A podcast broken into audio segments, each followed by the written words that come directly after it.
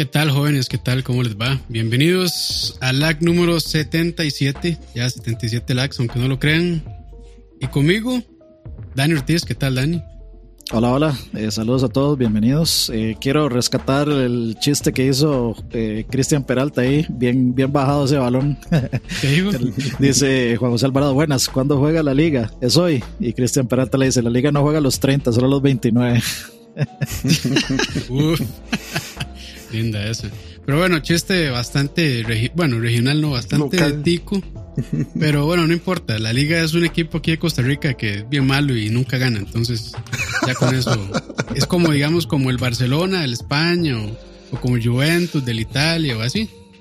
Y el montón de triggers, ya me imagino. Todos están pero puteadísimos. Dislikes. Dislikes. Pero bueno, eh, don Leo, ¿qué tal? Hola, hola. Dey, pues acá, en esta, este día raro, sábado atípico de llueve, Sí. hace calor, llueve, hace calor. Sí, sí, sí, sí. Pero todo bien, todo bien. Feliz acá de estar con ustedes, caballeros ilustres. Qué bueno, qué bueno. Y también tenemos a Fran, mejor conocido como la enciclopedia. O la, o la wiki también. ¿Qué tal, Fran? Buenas noches, buenas noches a todos los que nos escuchan y aquí para una, una nochecita más de buen son musical videojueguil, ¿verdad? Así es, así es. Pero bueno, eh, gracias a todos por acompañarnos, los que están ahí en el chat, también a las personas que luego nos escuchan a través de Spotify, Apple Podcast, lo que sea. Muchas gracias. Y bueno, antes de entrar, eh, les queremos recordar, bueno, que ahorita, bueno, ahorita no, al final del programa vamos a anunciar el ganador de Doom Eternal, del lag que hicimos, eh, lag anterior, que bueno, dijimos que íbamos a rifarlo. Porque estábamos estrenando sección, por decirlo de alguna manera, que era spoiler. Entonces, pues quédense al final del programa, como entre unas 3, 4 horas más o menos. Eh, pongan sus relojes ahí, despertadores. Bares, Este, pero sí, vamos a anunciarles. Entonces, pues les agradeceríamos si se quedan. Este, y ahí, pues les anunciamos quién se va a ganar el juego. Y eh, bueno, me imagino que ahí tienen que escoger en qué plataforma, pero bueno, ahí después arreglamos sobre eso. Pero bueno, muchachos. Nos mandamos los este, packs ahí después. Ahí mandamos los packs, correcto. Eh, no sé si quieren algo, tienen algo que decir antes o que han estado jugando, así o le entramos de una a lo que venimos. Aquí entré, digo, entremos una vez. De una vez, bueno, ahí, como ustedes manden, este programa es de ustedes. Entonces, sin más, vamos a la primera canción entonces. Adelante.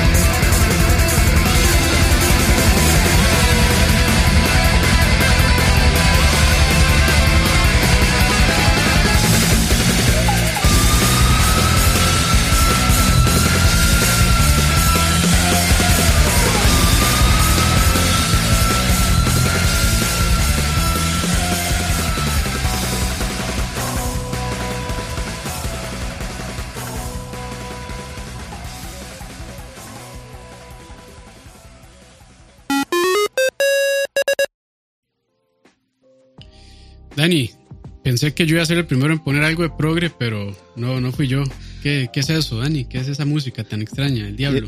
Y, y de hecho, espérese que escuche la, la, la tercera porque también les espera más. Le, le, espera más similar. Este, bueno, más eso de lo que, me gusta. ¿Más sí, progre sí, o te, más del diablo? Eh, de las dos. Ambos. Ma, el progres, progres del diablo, ma, van de la mano, siempre. Sí, esas, eh, esas este, odd time signatures no, no calzan con la religión. Dios es muy cuadrado, eso, eso, es lo que está diciendo.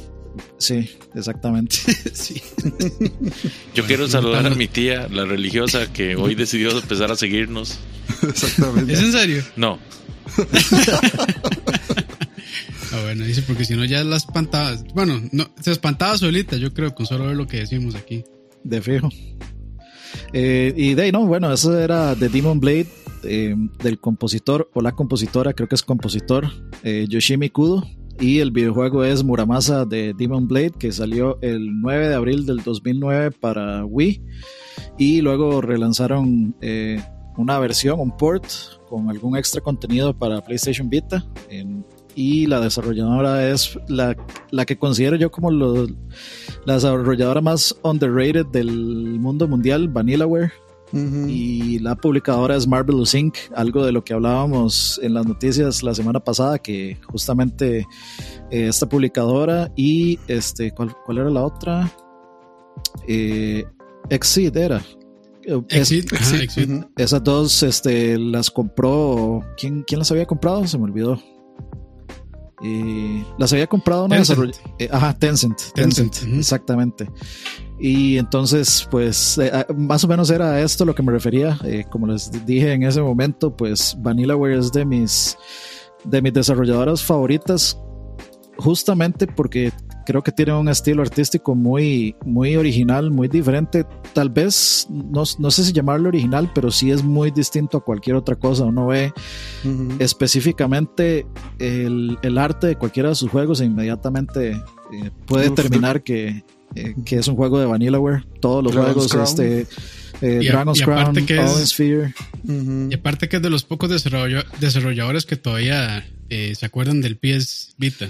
Sí, eh, uh -huh. que, que, debo decir que para mí fue, a mí me decepcionó el, lo que terminó siendo el 13 Sentinels. Yo quería, este, yo quería un juego un poco más como de tal vez RPG por turnos o tal vez de acción, como uno está acostumbrado. Eh, Muramasa, bueno, para los que no saben, es un juego meramente de acción con elementos RPG. Alguna gente podría encontrar algo tal vez repetitivo, tedioso el gameplay, pero a mí es que la verdad me encanta demasiado el arte y la música de ese juego. Entonces, y, y como es como muy hack and slash y tiene una buena dificultad, pues a mí me, me, gustó mucho, especialmente los bosses son muy originales y por supuesto el diseño de absolutamente todo en ese juego es increíble. Yo muy personalmente, y eso eh, obviamente es, para mí es súper subjetivo, para mí es el, el juego que mejor se ve en Wii y de los juegos más bonitos de verse en la pantallita del Vita, como han dicho eh, y, varios y por ahí, que da gusto de verse el, en, en el OLED del Vita. Es bonito el arte, en especial en la parte de los jefes. O sea, trataron de que toda la parte mitológica a la hora de hacer los jefes fuera súper, súper chiva. Yo siempre he tenido problemas con los diseños de Vanillaware, en especial en las mujeres, porque, porque son demasiado sacados de, exuberantes de proporción. Uh -huh. Pero en, digamos, en todo lo que son.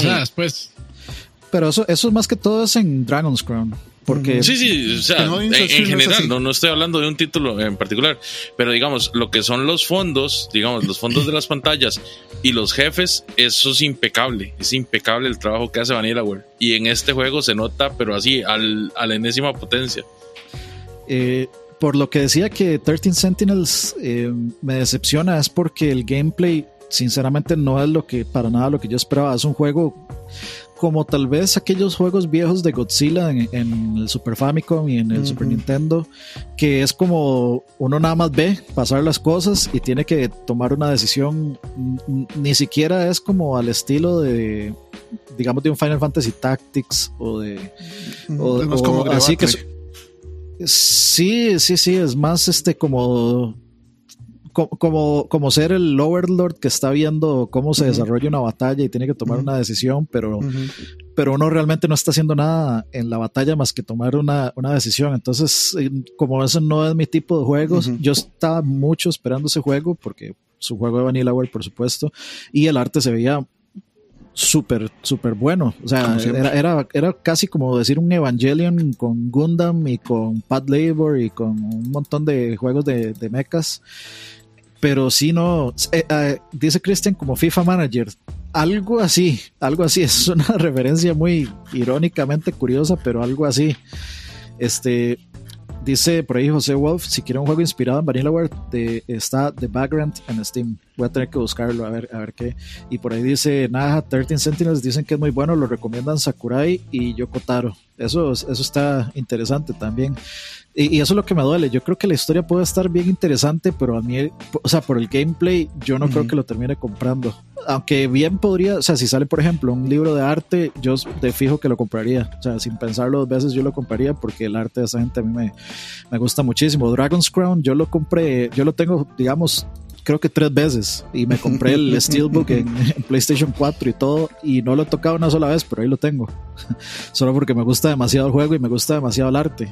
Y Odin Sphere lo compré cuando lo pusieron, en, digamos, la versión de PlayStation 2 y luego la versión del Odin Sphere Life Tracer, el Collectors también. Entonces, o sea, para mí son juegos que siempre han pasado muy desapercibidos, pero que son tienen mucha personalidad, mucha originalidad eh, al menos en su, en su ah, aproximación artística. Y la música, siempre todos esos juegos de Vanilla Bear tienen excelente música, todos. Pues bien, eh, ahí tiene la recomendación de Dani. Entonces, eh, Muramasa de Demon Blade, que para ver, salió en el 2009 y está también, aparte del PS Vita, ¿en qué otras plataformas? Perdón? en Wii, en Wii U. Ah, ok. Entonces, este, a emular, muchachos. ya les dije, Dolphin. con, el Dolphin. Sí, con, el Dolphin lo logran. Eh, yo no sé si habrá un. Me imagino que debe haber algún emulador de, PlayStation Vita. Yo no sé, digamos. Sí. No, no, no, no hay. No, no, no hay. No, no, fue lo suficientemente popular para que le dieran pelota. Qué tristeza. Yo lo estaba hablando un día estos con Saúl, que como me, me entristeció ahora que tengo un Vita, uno se da cuenta del potencial que tuvo esa máquina y qué, qué tristeza que Sony no le haya dado tanta pelota y que le dejara a los Steel Paris sostenerla, que lo han hecho pues bien, o sea, mucha gente y le siguió dando pelota, pero no como uno espera, ¿verdad? De, un platform holder, pero es un maquinón súper fácil de hackear, no lo dije yo, entonces vale la pena tener uno. Sí, lástima, se pierden buenos juegos. El Uncharted de Vita es muy, muy, muy bueno. Y Killzone es muy bueno. ¿Cómo era? Golden algo era. Eh, Golden, Golden, Abyss. Golden Abyss.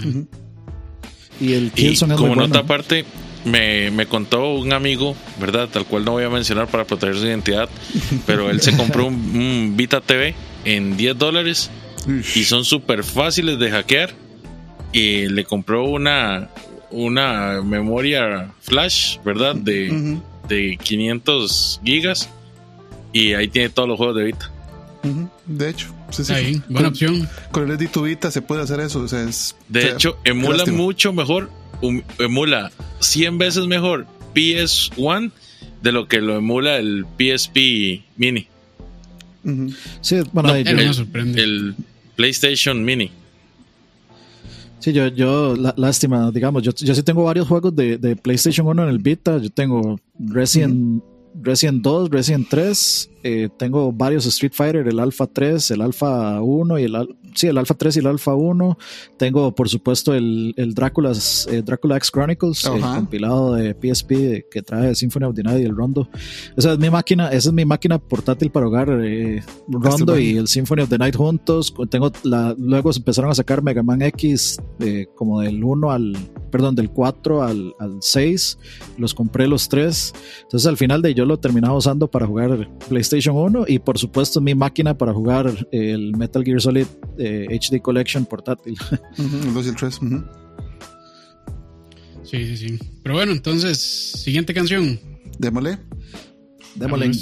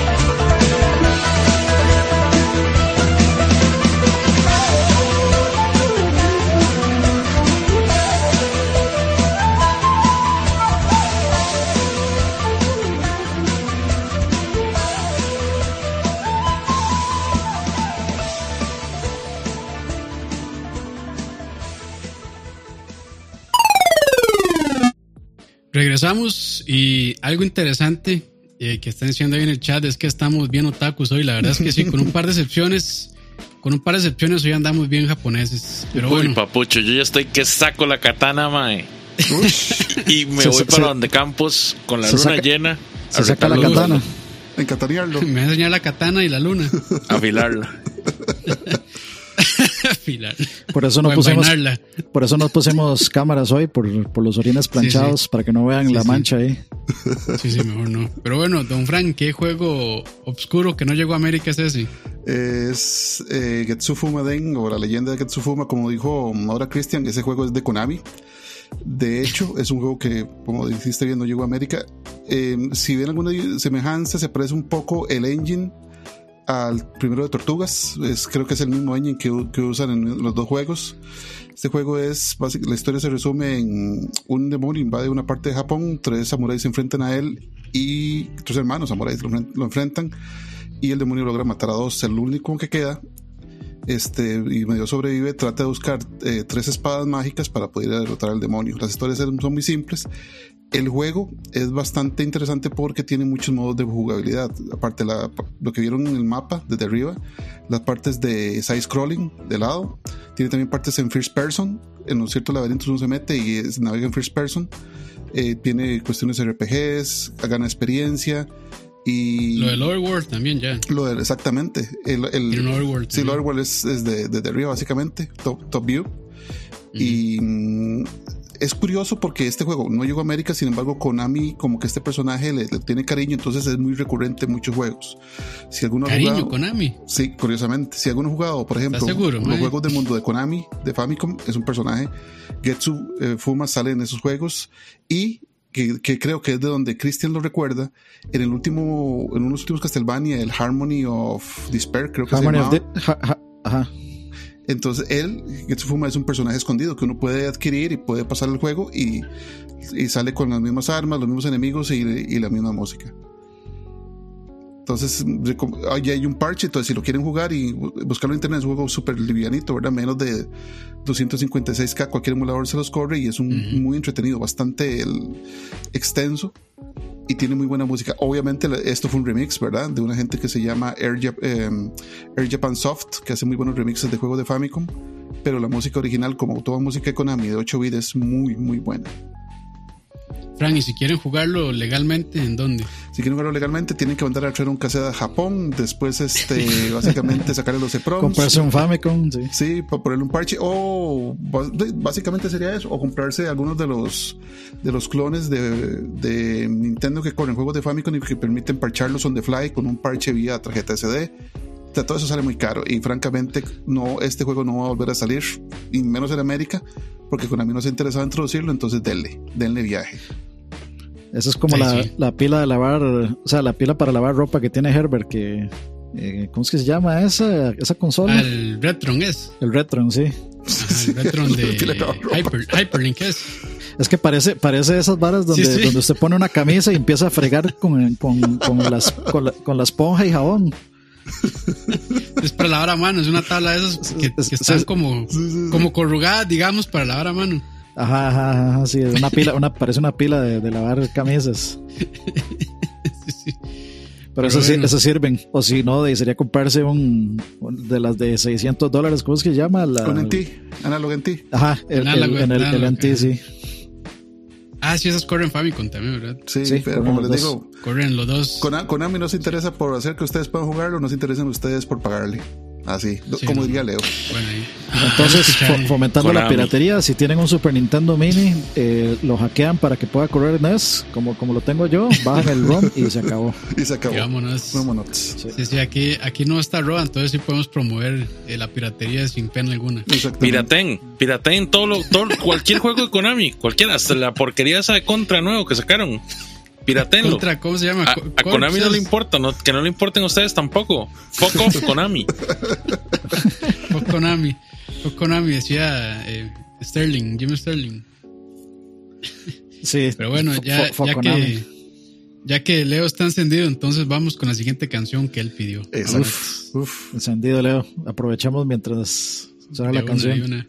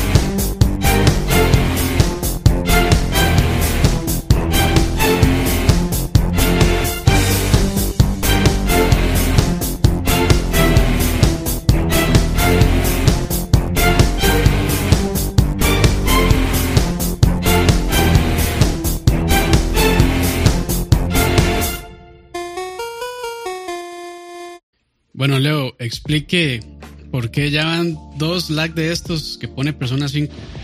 Porque honestamente esta canción no alcanzó en el lag pasado. Eh, digamos, Persona 5 es un juego que tanto el arte como la musicalización están muy bien hechas. Eh, el compositor de este soundtrack es Shoji Meyuro. Es uno de los de, de los más como albur más aclamados en este momento dentro de la industria de videojuegos en Japón para lo que son los soundtracks.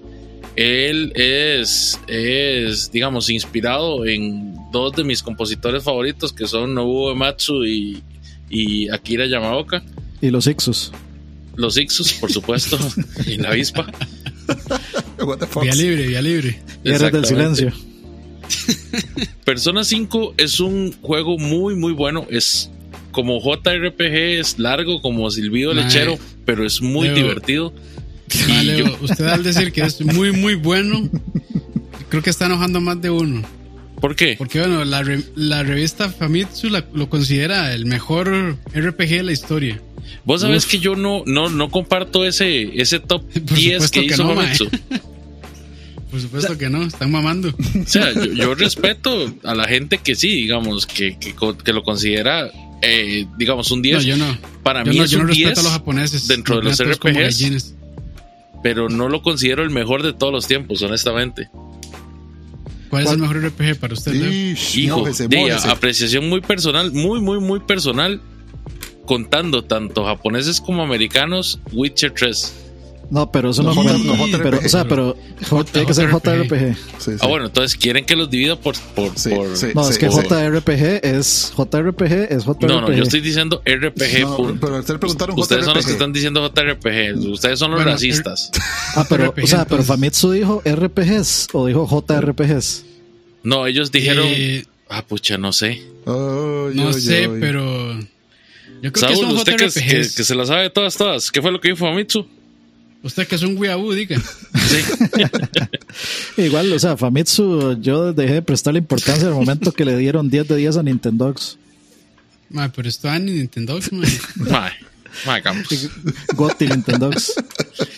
Bueno, pero volviendo, volviendo a Persona 5, o sea, el hecho de que Persona 5 sea tan entretenido y, y tan, no sé, tan, tan, tan bien, que, que lleve tan bien al personaje a través de, la, de, de lo repetitivo que puede ser un RPG. JRPG, es en parte la música y el arte también, pero más que todo la música es súper entretenida y no, se, no trata de usar los repetitivos digamos, lo- tal- el repetitivo rock pesado para las peleas, sino que se orienta por un jazz, por un, Como funk. eh, por un punk más, mm, funk, funk. más como acorde a- al, digamos, al J-pop que a la generación J-pop de Japón. Por eso nunca lo voy a jugar ese juego. ya dijo J-Pop, me perdió. Yo, solo, que- yo solo Dale, me imagino a Leo diciendo todo esto con la máscara de. de- o sea, con el, anti- con el De antifaz Joker. de, De Joker. de Joker puesto. Ay, Ma, si ¿Qué lo le pasó, tengo Leo?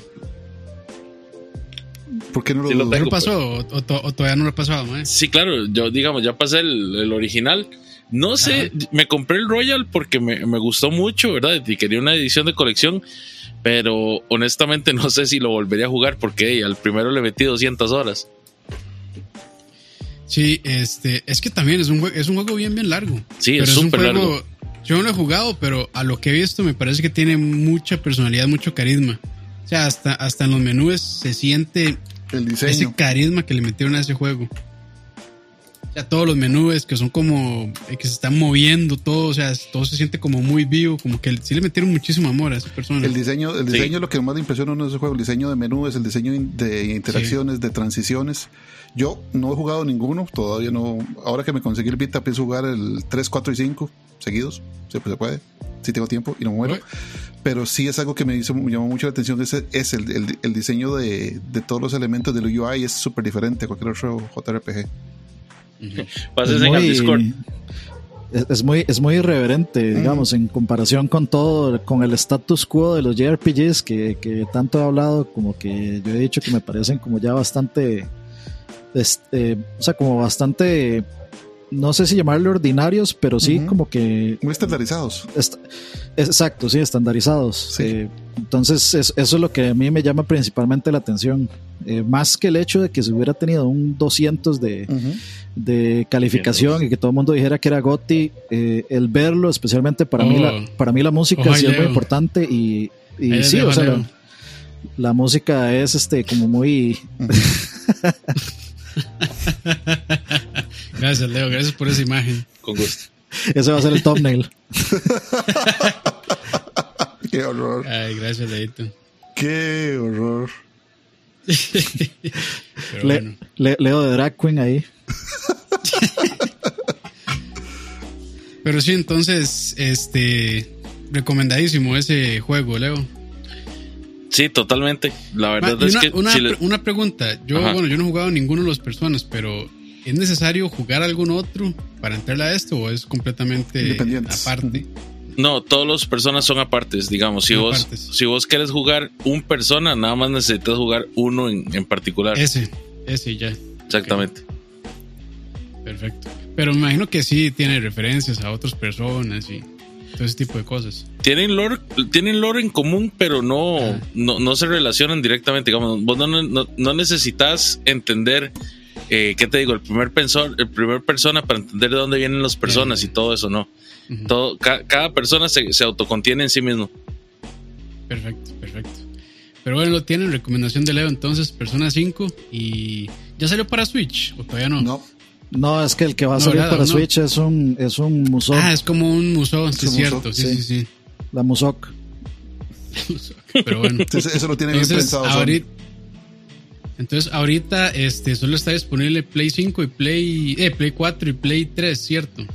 Eh, solo el, el, bueno, el Persona este, el, el Royal, el 5, Solo eh, solo Play está para 4. Play 4. Ujú. Play, Cuatro, tre- ajá. Play 3 creo que no salió ninguno, pero creo que salió un port de Persona 4 Golden, creo, en Play 3, no me acuerdo. En el tre- en Play 3 había salido el Persona 4 Ujú. y Ajá. el Persona 4 Golden salió para sea, el PSP Vita. Ah, ok, ok, ok. No, pero también sal- el Persona 5 no salió para Play 3 No, también. no, muy nuevo. No, no, no. No que yo nuevo. recuerde.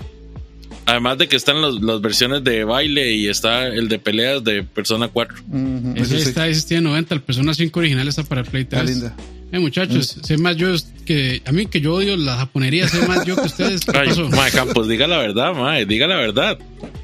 Sí, A usted sí, le dicen este, Campos Duru, Campos Sama. Campos duro, Campos Sama. Campos Chan. Campos duro.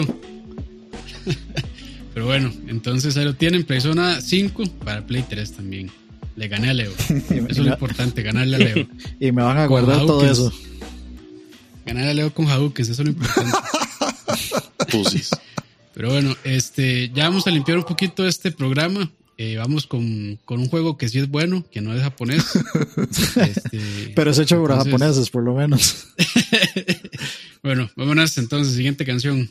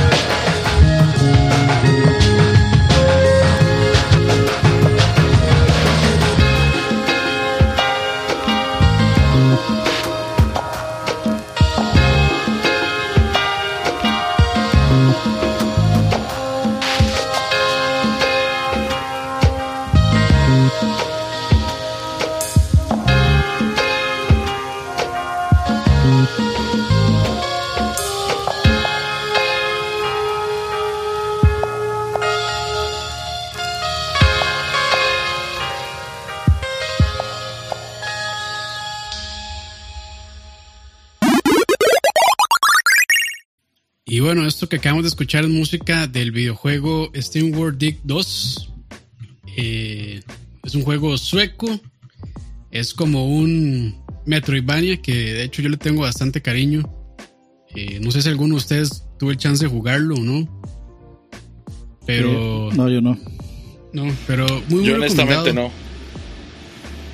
Sí, sí, muy, muy recomendado este juego. Este, de Muy hecho, es, ¿eh? como es como una combinación entre, no sé, tiene como elementos de eh, Minecraft, tiene cosas, bueno, tiene cosas de Metroidvania, tiene poquito de rol, entonces como que combina bastantes eh, géneros y lo hace de una manera bastante buena. eh, y de hecho, la historia es interesante porque el juego se ve todo colorido y, y bonito, pero en realidad la historia es como medio oscurona en un mundo posapocalíptico donde solo viven máquinas y los humanos como que eh, viven bajo tierra y son como medio enemigos, medio malos. Entonces, pues es, es un juego muy, muy interesante y hecho está, yo creo que hasta para Switch. eh, entonces se puede jugar en muchos lugares. De hecho, estaba revisando, va a salir, salió en Stadia. Entonces, si tienen Stadia, pueden jugarlo si quieren también en Stadia. Eh, que no creo que nadie lo está usando. Bueno, creo que. ¿Quién era? Emanuel era que estaba usando Stadia. Eh, sí, creo que sí. como Sí, banda en Manuel, estos días, que sirva eso es un milagro. No, pero él está, él, él está en Estados Unidos. Ah, bueno, se sí, salvó. Me imagino que no le va, no le va tan mal. No le va tan re mal. Pero sí, de hecho, yo hice un stream de este videojuego hace, no sé, dos, tres años que salió. Entonces, de, si quieren ver más o menos cómo hay que va y pueden revisarlo. ¿En Eh, serio? Yo, yo me acuerdo que usted hizo uno del, del Steam, eh, o sea, del 2 y creo que fue el año Sí, pasado, este. ¿no? No, no, no, no. Sí fue hace ratillo. De hecho, o sea, cuando salió, yo lo compré creo que como un mes después de que salió y lo jugué en ese momento. Bueno, sí, no sé, es que la verdad fue hace bastante tiempo. Pero de ahí pueden, ahí pueden ir a buscarlo si quieren. Entonces, pues es, es un es interesante también porque esta gente que se llama eh, eh, Image and Form, los desarrolladores, tienen como todo un como un este Steam World Bears, bueno, Steam World, de hecho se llama, entonces han sacado muchos juegos. Eh, Steam World Dig 1 y el 2 son como los más populares, que es este estilo Metroidvania, pero hay otros de la misma franquicia que son spin-off, eh, que son como de estrategia, Tower Defense, hay otros que son más como de rol. Eh, entonces sí, es, es interesante como esta gente ha sabido diversificar esta IP. Eh, creo que no es tan popular, pero por lo menos estos, estos dos primeros juegos eh, sí le han sacado bastante jugo y a la gente les ha gustado bastante. Entonces, sí, pues si andan en búsqueda tal vez de un juego barato, eh, con bastante carisma y música, no, no tiene la mejor música, pero sí tiene muy buena jugabilidad. Entonces, pues ahí les queda bien recomendado. Un, paréntesis ahí. eh, Ajá. Eh, bueno, dos cosas. La primera es, como, como yo había visto a, a Campbell jugarlo, entonces sí, sí lo jugué. Sí jugué Steam World Dig. Los dos lo Ah, jugué entonces, porque lo vi- a Campos en el stream jugando, entonces sí lo jugué. Y la otra es gracias a Oscar Romero que nos mandó ahí cuatro dolaritos. eh, buena nota ahí en donación. No apareció Ah, en ¿en pantalla serio? porque lo mandó, lo mandó directo. Dice que tenía problemillas ahí con, por Ah, YouTube. ok, ok. Eh, Muchas y dice, eh, le quería, eh, le quería donar a LAC por YouTube, pero se me complicó. Nada más decirle que me gustan mucho los programas de videojuegos y música. Y ahí para recomendarles a todos los juegos de Is, de Ni- Nihon Falcon. Ah, Tienen muy buena música, siempre están baratos en Steam y vale la pena. Buen gusto, buen gusto. Este, Sí, sí, entonces, eh, de- por, por- por la donación, para agradecérselo, Oscar, si nos está escuchando, mándenos eh, por Facebook eh, un mensaje con la canción de ese juego que nos quiere recomendar y la ponemos en el próximo. Sí, nos acordamos. Sí, No, igual yo, yo pro- probablemente para el próximo ponga una, un par, porque tengo un par de canciones favoritas de, de la saga Is. Entonces, en, en reconocimiento, Ah, yo, yo me acuerdo poner una de las, de las piezas, una de las más este, significativas. Cuando él la oiga, se va, va a entender por qué. ¿Y ha jugado todos los Is? No, lo más que todos los primeros, el Is 1 y 2, Is 3, que estuvo en Super, en Genesis, en PC, en CD, 4 y 5, que están este, subtitulados o traducidos por fans de Super. Sí los he jugado, pero ya los más recientes no. Después de que me queda por jugar es Lacrimosa of, of, Of Dana. exactamente.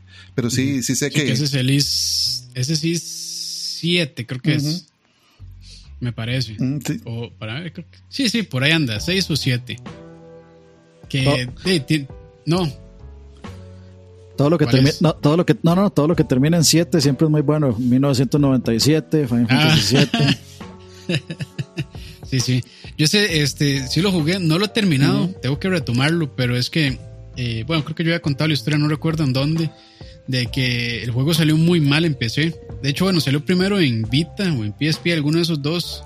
Después salió en Play 4, que yo creo que es como la mejor versión.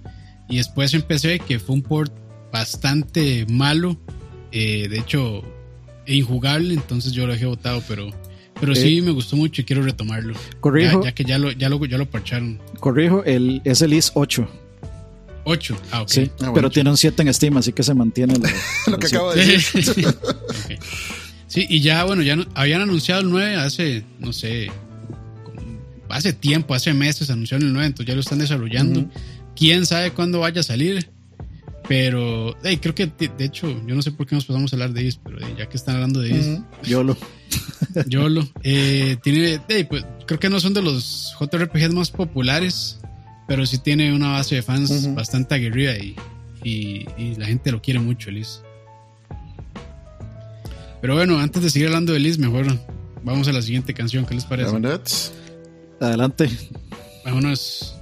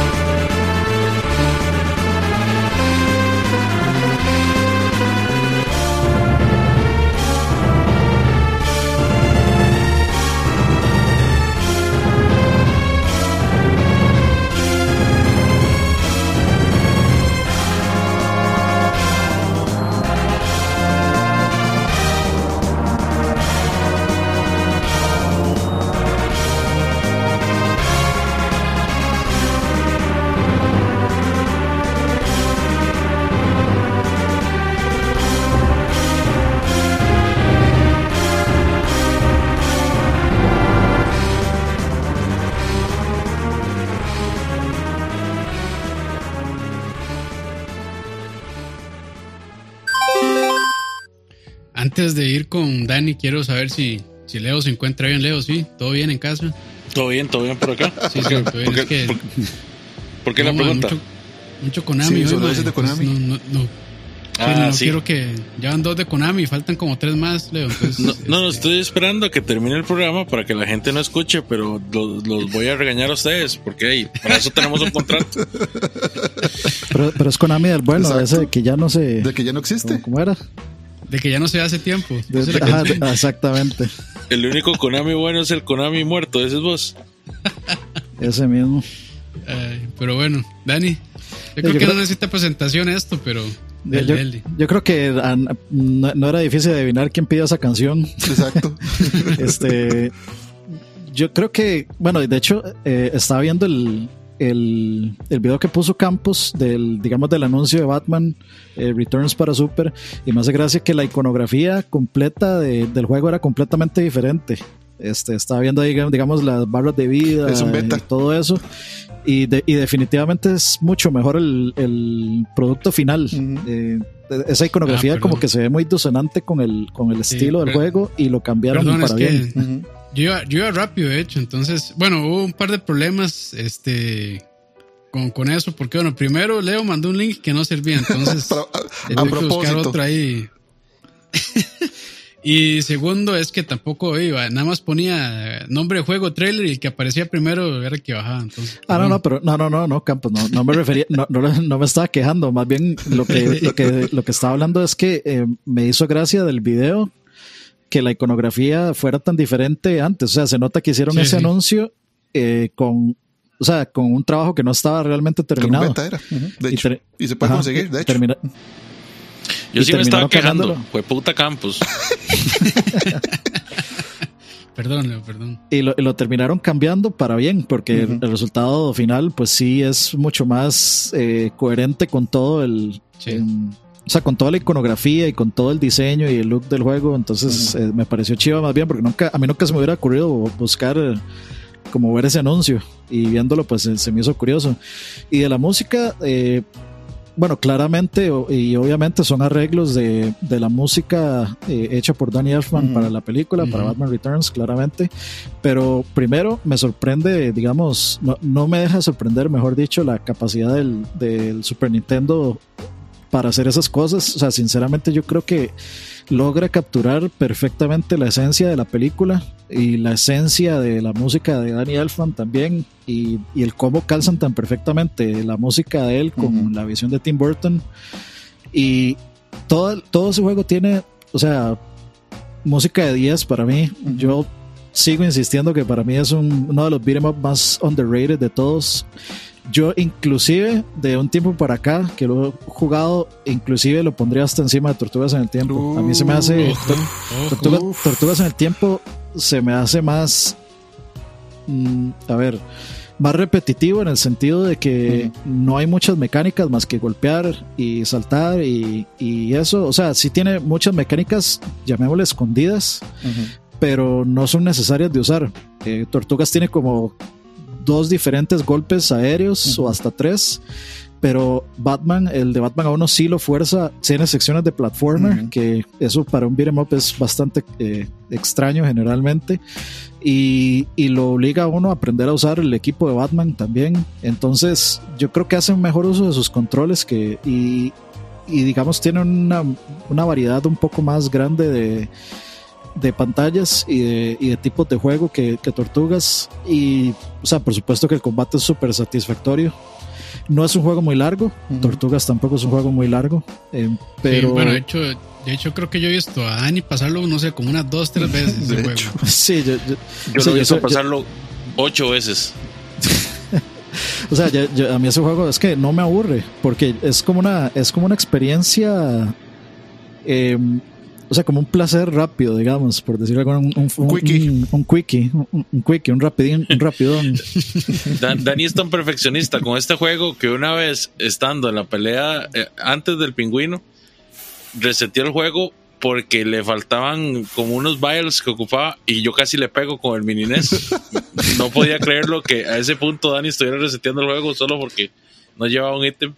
Es que los battles son Sí. para, la, el, para el boss final con pingüinos y no se vuelve muy difícil. Es que una, yo, me, yo me casé con mi, con mi manera de, de jugar ese juego. Entonces, si, si ya no me sale, pues de, eh, mejor empiezo. reset. Porque el juego es rápido y no, y no, me, no, me, no me duele volverlo a comenzar. Dice por ahí, ese Batman Returns estuvo en arcades. No. Creo que no. No. Eh, ese juego estuvo, para ver, estuvo en, en NES, Ujú. Estuvo en Super Nintendo, estuvo en Genesis y estuvo en Sega CD. Ah, Mm, y y estuvo para ver, en creo Lynx nada. también. Estuvo en Atari Lynx. En el Atari Lynx, correcto, sí. Sí, sí. Sí, el que estuvo en arcade fue dice- este, el Batman Aquí y dice Robin. que hasta en Tiger Electronics. Batman y Robin, sí. Sí, Batman y Robin, que bastante decente, por cierto. Y, y, y obviamente el Batman de Arcade, que por cierto era de Atari, que por ahí versionaron después para el, el de Lynx. Pero, digamos, ¿vos alguna vez jugaste el Batman y Robin de Super Nintendo? No- y no el, el de Animated Adventures, ¿verdad? El de la película. Sí, el que hizo Midway, que Sí. es como Mortal ¿Qué te Kombat. pareció? No, Uy, o sea, madre, qué juego más ¿Qué te malo. yo, yo, yo lo bajé emulado. Ajá. eh, o sea, lo- lo- bajé el ROM para probarlo porque nunca lo había jugado. Y, o sea, no, es, es, es- eso es un innombrable, digamos. Es injugable esa Sí. hora. ¿Qué se le ocurre poner las O sea- mecánicas de Mortal Kombat en un side scroller? No, pero no era Batman y Robin, era, era el que estaba antes, era Batman Forever. Forever, sí. Sí, Batman Forever, sí. Exacto. Sí, Sí. sí, Batman Forever, sí, correcto. Pero igual hay uno de Batman y Robin en Play 1 que también es una monstruosidad de mierda, digamos. Ah, ese sí nunca Sí. lo jugué. Yo sé Ese cuál, sí dice, cuál dice Dani, sí, sí, es horrible. Es más, busque, busque el video en YouTube del, de, de James, James and Mike eh, Monday, los de Angry Video Game. Ajá. Eh, esos más lo jugaron, ma, es una atrocidad ese juego, pero así, niveles apocalípticos. Yo creo que es, yo creo que puede ser hasta peor que Batman Forever, Uf. digamos. Lo siento, pero me das quito. Y ese no es Konami, ¿eh? Dani, Dani Eh, sí, pregunta, ¿y, entre, y entre este y los juegos de Arkham, ¿con cuál se queda? Eh, no, no, yo creo que sí me quedo con los juegos de Arkham porque son, tienen mucho más fanservice. Eh, o sea, yo puedo encontrarme fanservice de todos los enemigos, el lore me gusta más, por supuesto tiene una historia mucho más Refinado. densa, bueno, densa entre comillas, sí, refinada, más desarrollada, con más fanservice. Entonces, sí, por supuesto, yo creo que, eh, digamos, en- de los juegos de Batman, mi top sería los Arkham, lo- los meto todos como uno. Eh, los Arkham. Y de segundo, tal vez podría poner las eh, aventuras de Batman y Robin. Y de tercero, Batman Returns. ¿Y el Batman de NES nunca te llamó la atención? El de Sunsoft. Eh, sí, pero lo pondría cuarto. Ok. Lo- tal vez de cuarto, porque, no- o sea, pensando en juegos de Batman, yo jugué el Rise on Sin Tzu, eh, jugué el Dark, ¿cómo era que Dark se llamaba? Eh, no, Da- Dark, Dark, Tomorrow. Dark, Dark Tomorrow. Tomorrow, sí.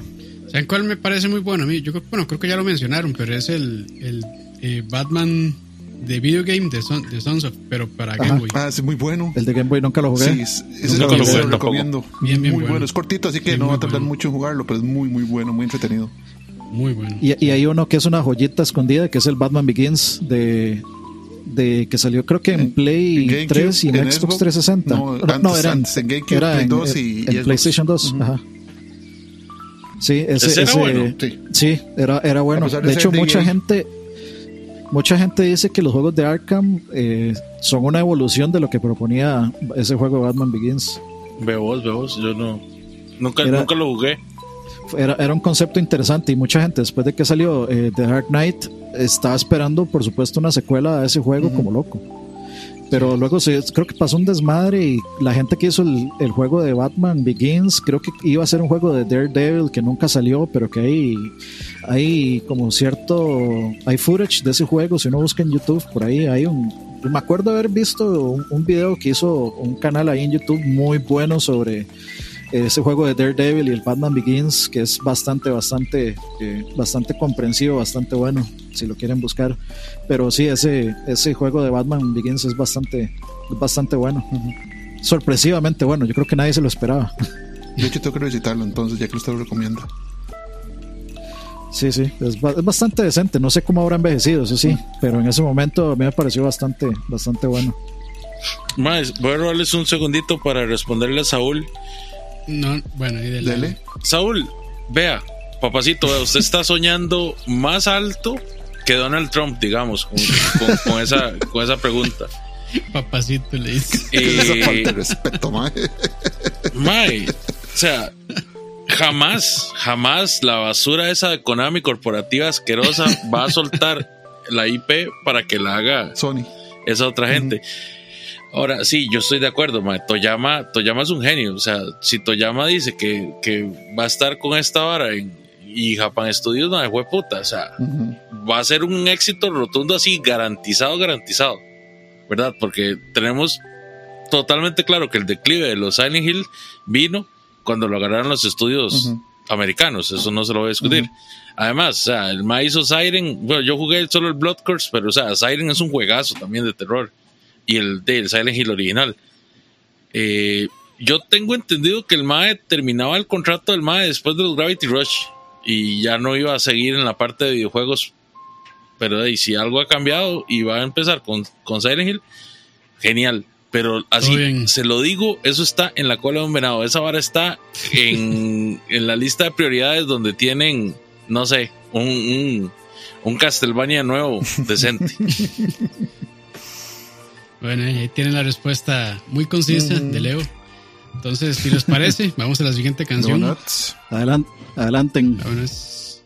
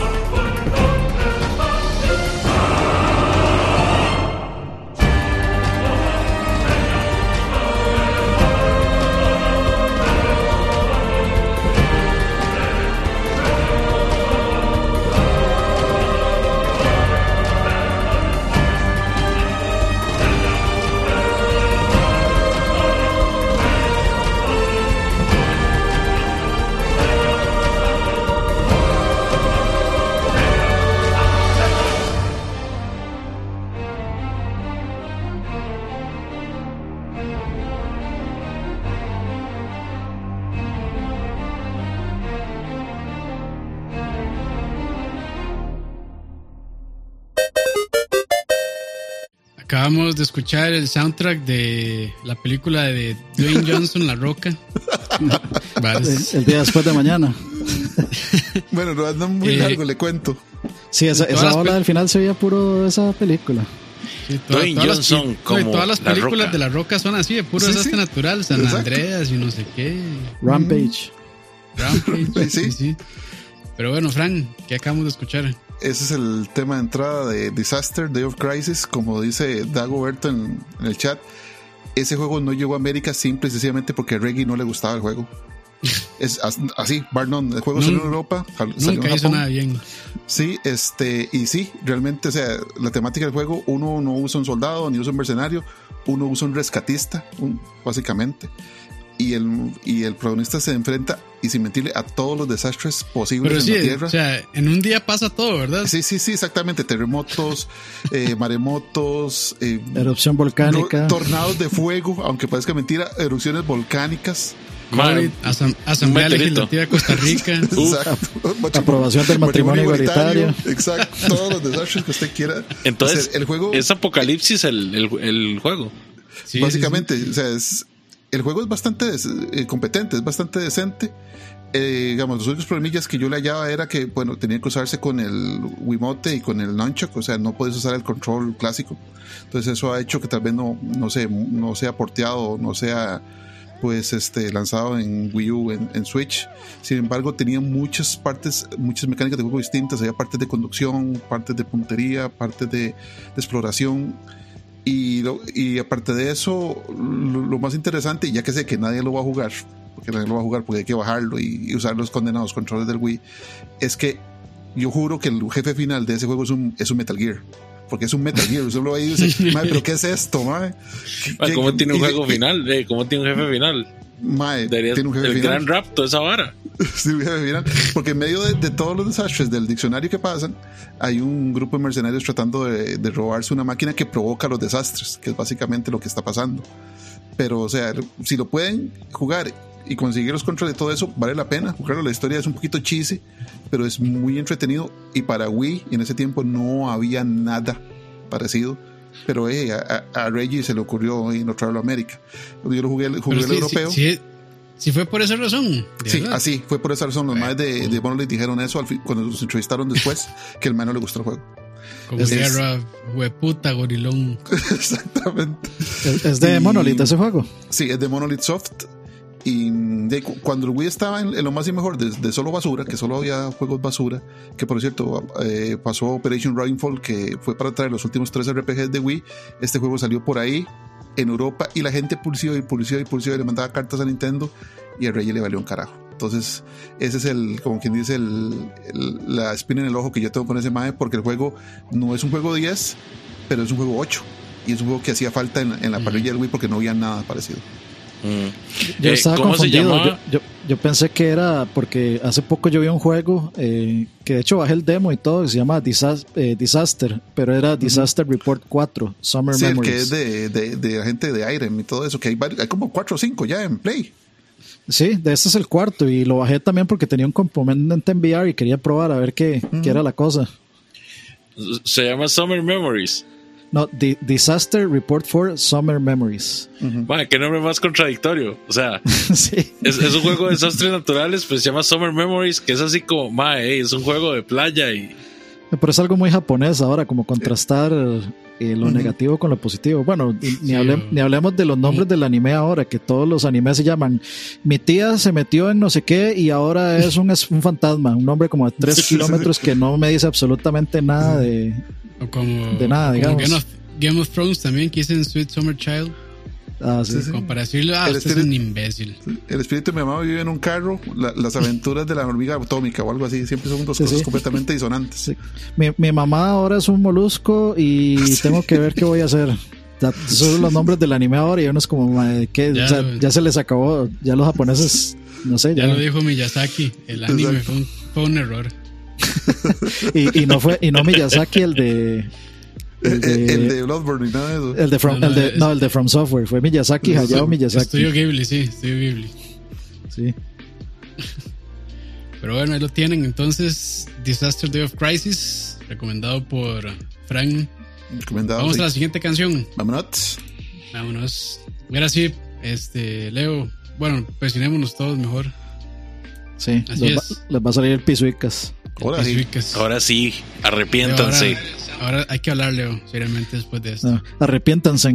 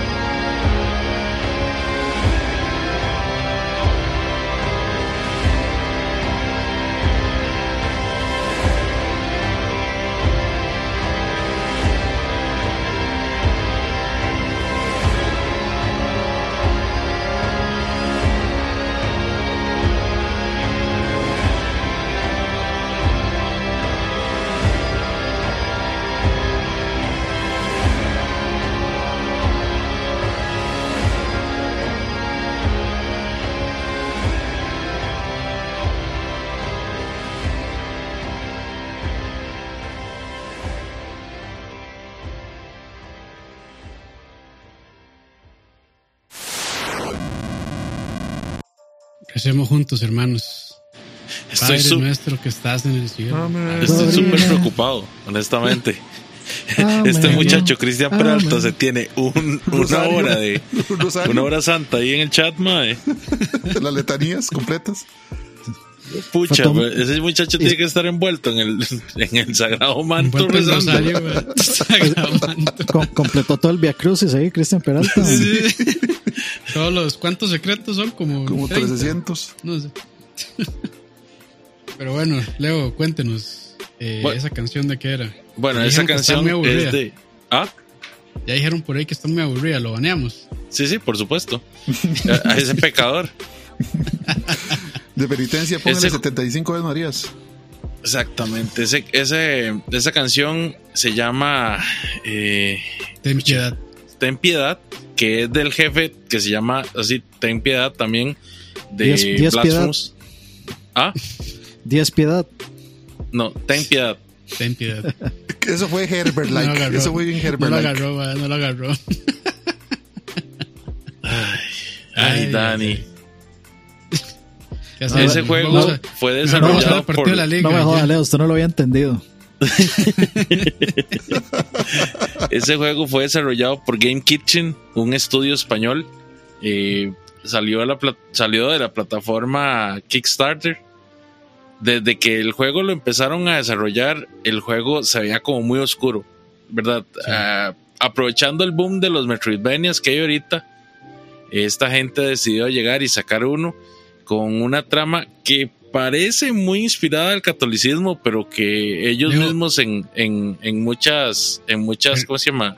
Entrevistas. Permiso, Sí, permiso, Leo, así rapidón nada más. dale. Si, si le llama la atención este juego, está en 40% de descuento en Steam. Ya. Imagínate, está, Uf. está regalado.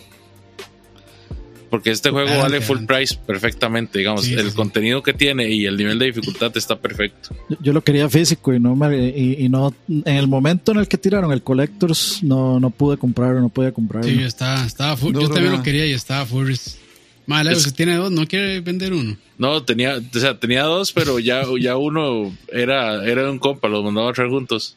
Vale, mae. le hubiera devuelto la plata y me lo vende. Traición al compa. Le dice, perdón, es que no, solo llegó uno. y- Perdón, es que Dani lo quería. Sí, exacto. ¿Quién sos, amigo No. de Leo? Ese, ese soundtrack lo, lo hizo el artista, eh, es, es conceptual, eh, llamado Carlos Viola. Él se encargó, digamos, de todo lo que fue la composición y la musicalización la hizo un, un guitarrista eh, que, si no me equivoco, es primo de Gustavo Santa, Santaolalla. Ah, Ah, interesante. Ujú. Y el tío trabaja en Eh, Nintendo. Bueno, ¿y ¿qué, qué le- qué les puedo contar? Jueguenlo, jueguenlo porque es un juego que vale mucho, mucho la pena. Eh, en realidad, no sé si les gustan tanto los Metroidvanias o no, pero en realidad para mí fue de los mejores juegos que jugué el año pasado. Sí, sí, sí, yo también creo lo mismo. Yo, digamos, no, no lo terminé, tengo que terminarlo, pero sí eh, avancé muchísimo. Yo es que le saqué el muy bueno. 100%. Y, güey, pucha, Leo. Sí, sí, yo, yo Mae, sí. y este, este no, no le provocaba presión alta, mae. No, este no. Lo que sí me preocupa, lo que sí me, lo que sí me causaba era un, una sensación de, de, de arrepentimiento y ganas Sí. de autoflagelarme. Eh, ahí sí, mae, hay partes que dan como, bueno, no sé, solo a mí me pasó, pero como asquillo también. A mí, a mí hubo una parte que sí me, que sí me dejó como medio intranquilo, que fue la parte Sí, de la de Nuestra Señora del Spoiler, Nuestra spoiler. Señora del Sacrificio. spoilers, Sí. spoilers. No, no, nada más eso voy a decir. Esa parte sí, Sí, me dio, sí me dio como, como cosita. No, y, y es, es muy interesante también porque es un juego que también creo que eh, relata una historia de una España eh, que puede ser como en el siglo, De- no sé, la verdad. 14 15. Era como el- la, de la Santa Inquisición, en, la, en, la- en el periodo de la Santa Inquisición. Sí, Entonces es también explora temas medio sensibles, creo yo.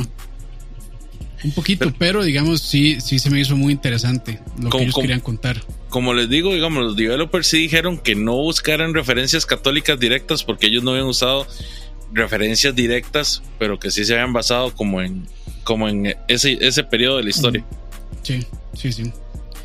Sí, sí, pero digamos, de hecho, a mí, o sea, el juego está, para mí en, en todos los aspectos está muy bueno, pero en donde tal vez no me dejó tan contento fue en el soundtrack. Estuvo bien, pero no se me hizo así como que el eh, súper interesante. Y yo creo que eso pasa mucho con juegos independientes. Eh, a veces como que cuesta un poquillo llegarle a eso, pero, o sea, estuvo, o sea, es, es música que le da bien al juego, pero no, no se me hace como memorable a mí, personalmente. Maca, sé, pues o sea, voy con la cruz para Sí, allá. basureado, Leo. Sí, perdón. Perdón, perdón, Leo. No, pero, o sea, a mí, como digo, no, no me pareció mala, pero nada más como que no estaba a nivel del resto de cosas. Porque, bueno, eh, el, el, este, el pixel art está increíblemente bien trabajado. Muy, muy fino, en realidad, muy bueno. Y el gameplay hecho- también. Sí, el gameplay está muy bien. Este, de hecho es un juego en partes bien complicado. Bueno, a mí se me hizo en partes, algunas partes complicadillos. No es el juego más difícil que he jugado así, tipo eh, Metroidvania, pero sí, es, sí está complicadillo. Es que le hecho, faltó me- progre, eso fue. De hecho, se, se me, se me hizo, se me, hace- se me hace más difícil el Sundered. Sun, Sundered, creo que es más bien. Pero es porque tiene un aspecto eh, eh, roguelike y eso a veces complica las cosas. Pero este sí es un juego más Metroidvania, más como de regla, digamos.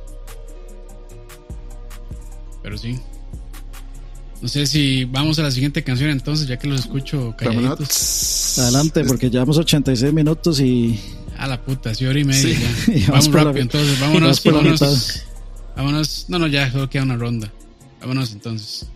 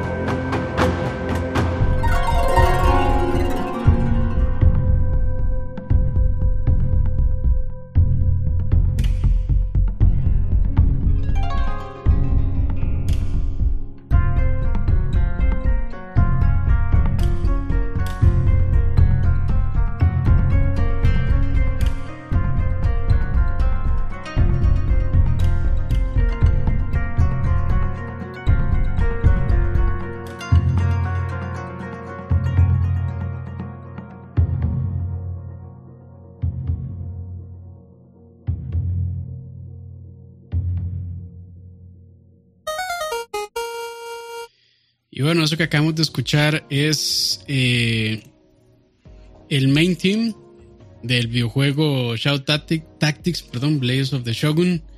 Este, y sí, ya me fui yo al Japón. De hecho, este juego, este es un juego que, una canción que yo quería poner desde, desde como el segundo episodio que hicimos de esto de videojuegos y música, hace como tres años. pero hace como tres años, y entonces lo vengo arrastrando, arrastrando, y ya dije, no, ya, ya, ya, Déjalo ir, es momento, es momento. Y Embrace it.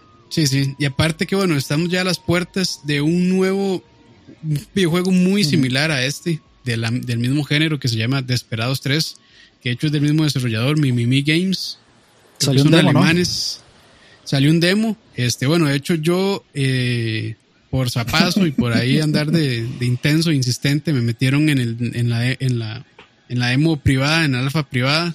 Uf. desde hace como siete meses y si les gusta este género que es eh, Real Time Squad Tactics, no recuerdo el nombre exacto, pero bueno, es como comandos y todos estos, pues eh, ténganlo ahí porque sale, de hecho sale el martes que viene, o sea, 2 de junio por ahí. La próxima semana se están escuchando en vivo eh, y se están escuchando después, pues probablemente ya salió.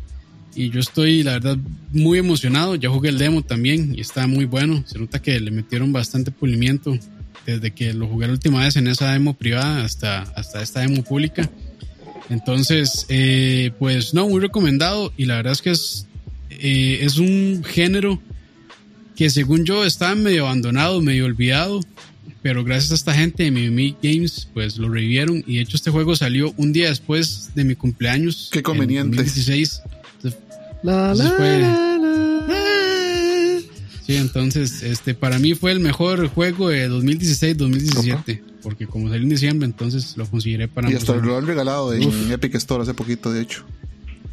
¿Lo sí, regalaron? lo Ah, regalaron. Sí. bien. Lo estaban regalando. Bueno, Sí, sí, sí. sí, Oiga, y sí, este sí. juego es full Wiivo, ¿verdad? Fueron full Wiivo porque ni siquiera el compositor es japonés. Sí, sí, sí, estos más, este, el compositor se llama Filippo Beck Pecos o algo así.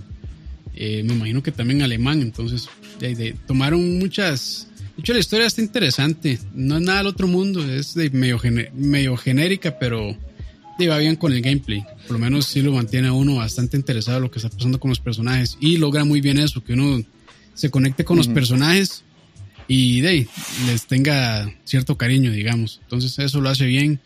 Y de, ahí, básicamente yo quería aprovechar este momento para, de, para tirarles a ellos de un poquito de publicidad a nuestro limitado público de que si les gusta este género que estaba medio muerto y que lo apoyen, ya como que está reviviendo. Eh, de hecho, bueno, salió este Shadow Ta- Tactics eh, hace unos meses, creo. O así, hace unos meses salió el remaster HD de Commando 2, que no estuvo tan bueno ese, este, ese remake. Le quitaron muchas cosas, simbología nada, y no sé qué. Entonces, pues a la gente eso lo enojó. Pero se Ah, juega sí. bien.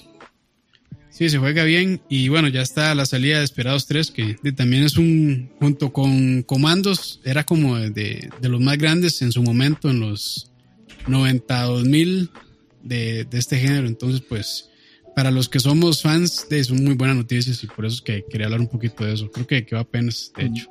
Campos, ¿y cuál está mejor? Este, eh, ¿Desperados 3 o Gears Tactics? Más, es que son géneros distintos. Es que Gears es por turnos y este sí es en tiempo real. Entonces, de, pues eso cambia realmente bastante. Pero si me pueden escoger cuál de estos prefiero, creo que prefiero Desperados, la verdad. Por un poquito, por nostalgia, porque de Comandos es un juego que yo jugué muchísimo cuando estaba niño. Y también porque realmente se siente muy bien. Entonces, pues sí, sí. Pero Gears, de hecho, es un muy, muy buen juego. De hecho, de lo mejor que he jugado este año. Y de, probablemente para el próximo eh, la- música, videojuegos, ponga algo de Gears Tactics para hablar un poquito de, de- de ese juego que se lo merece también. Cool. Bueno, mientras no sea de los otros Gears que tienen música genérica, todo bien. Eh, de ahí, de ahí, es- eso, en, eso no cam- en eso no cambió mucho. Tr- Trigger, tri- trigger a Leo. trigger, trigger, a Leo. Yo, yo creo que Leo, nada que No, no, decir. el, el trigger sería el próximo Gears Tactics, lo hace Konami. Ese sería el trigger. Uf, Yo honestamente no voy a no voy a a caer en el juego. Voy a caer en nada de eso con una provocaciones. respuesta. Gracias. Es que esa fue una, esa fue una muy gran referencia al, ¿qué fue? Al tercer programa, creo Sí. que hicimos. Que hubo una discusión bastante fuerte entre, entre Dan y Leo sobre si la música de Gears era, era No memorable o no. eso fue un no caer en provocaciones. Sí, sí, no caer en provocaciones. Pero bueno, entonces, si les parece, iniciamos ya con la última ronda de canciones. Démosle. Vámonos, entonces. Ahora sí, dedicada a Campos. Uf. Uf, gracias, gracias.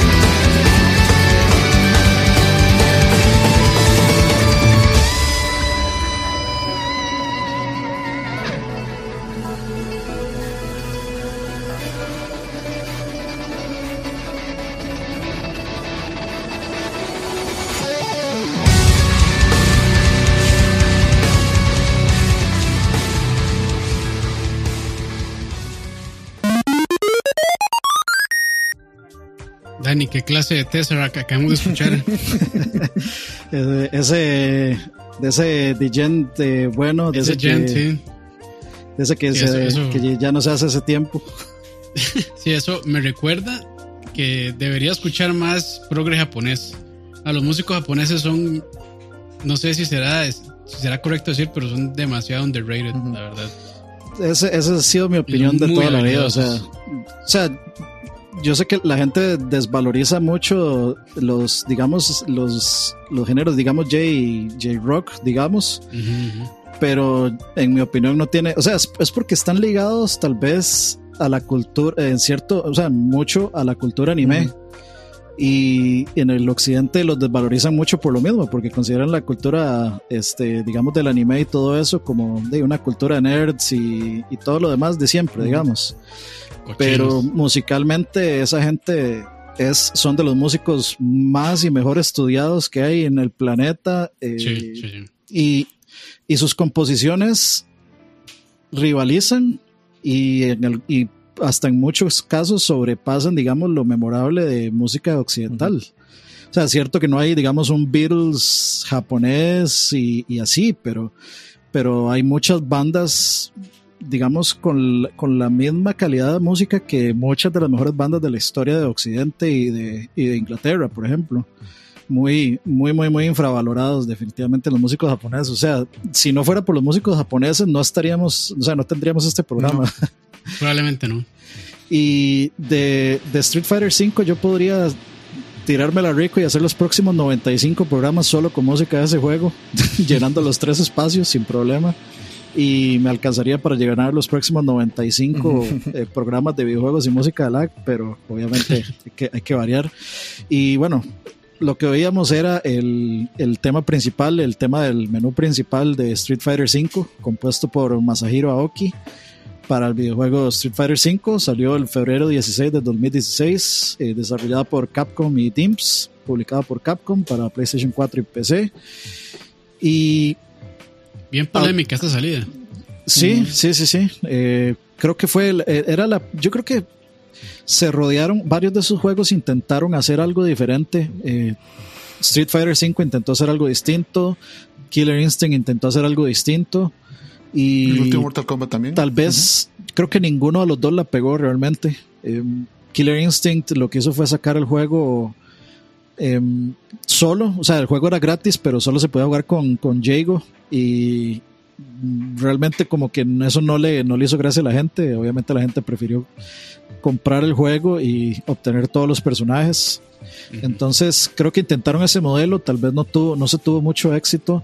Street Fighter lo que intentó hacer pues, fue el, digamos, el la, la dualidad de, de vender los personajes y de desbloquear a los personajes, pero detrás de un paywall, digamos, ficticio real, de que yo tengo que ganarme un currency en el juego, pero la, el nivel de o la cantidad de horas que yo tengo que meterle al juego para desbloquear ese personaje usando el currency del juego, pues básicamente tendría que yo prácticamente jugar semiprofesionalmente mínimo para lograr esa cantidad de dinero. O sea, básicamente no, No, jugar nada más que eso Dani, y, y- para, para, para lograr desbloquear. ¿qué te parece después de que, ya basados en el anuncio que vimos ahora aquí en el, el stream, que ya Capcom salía con el Champion Edition, que supuestamente era el, el Ender of, All, o sea, que ya era la última versión que usted tiene que comprar para tener todo, y después ahora otro season con otros personajes más que hay que pagar y otros barras, o sea, digamos, yo esperaba ese Champion odio, los Edition porque dice, ya, ya se acabó, ese es el paquete completo, usted compra esto y San se acabó.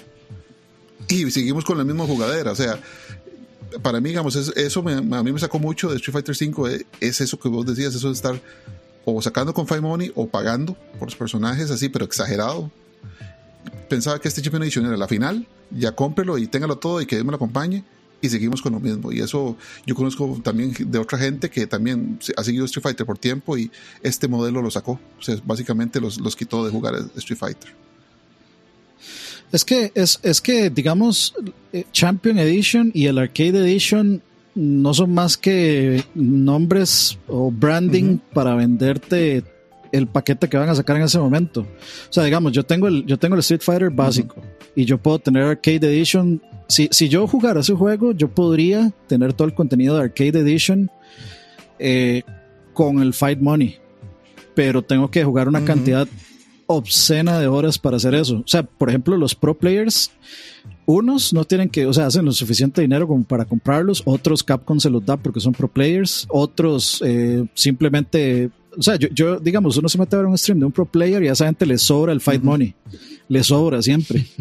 Entonces, pero, o- o sea, el resto, el otro o 90% de jugadores jamás van a llegar a ese, o sea, yo creo que nadie se dedica tanto a un juego como para sacar la cantidad que requiere para sacar un personaje y una pantalla. Otros eh, recurrieron, por ejemplo, en- en- durante el Evo a vender pantallas y cosas exclusivas del Evo. Para eso financiaba, eso financiaba, digamos, los premios que daba los torneos del Capcom Cup también, por ejemplo.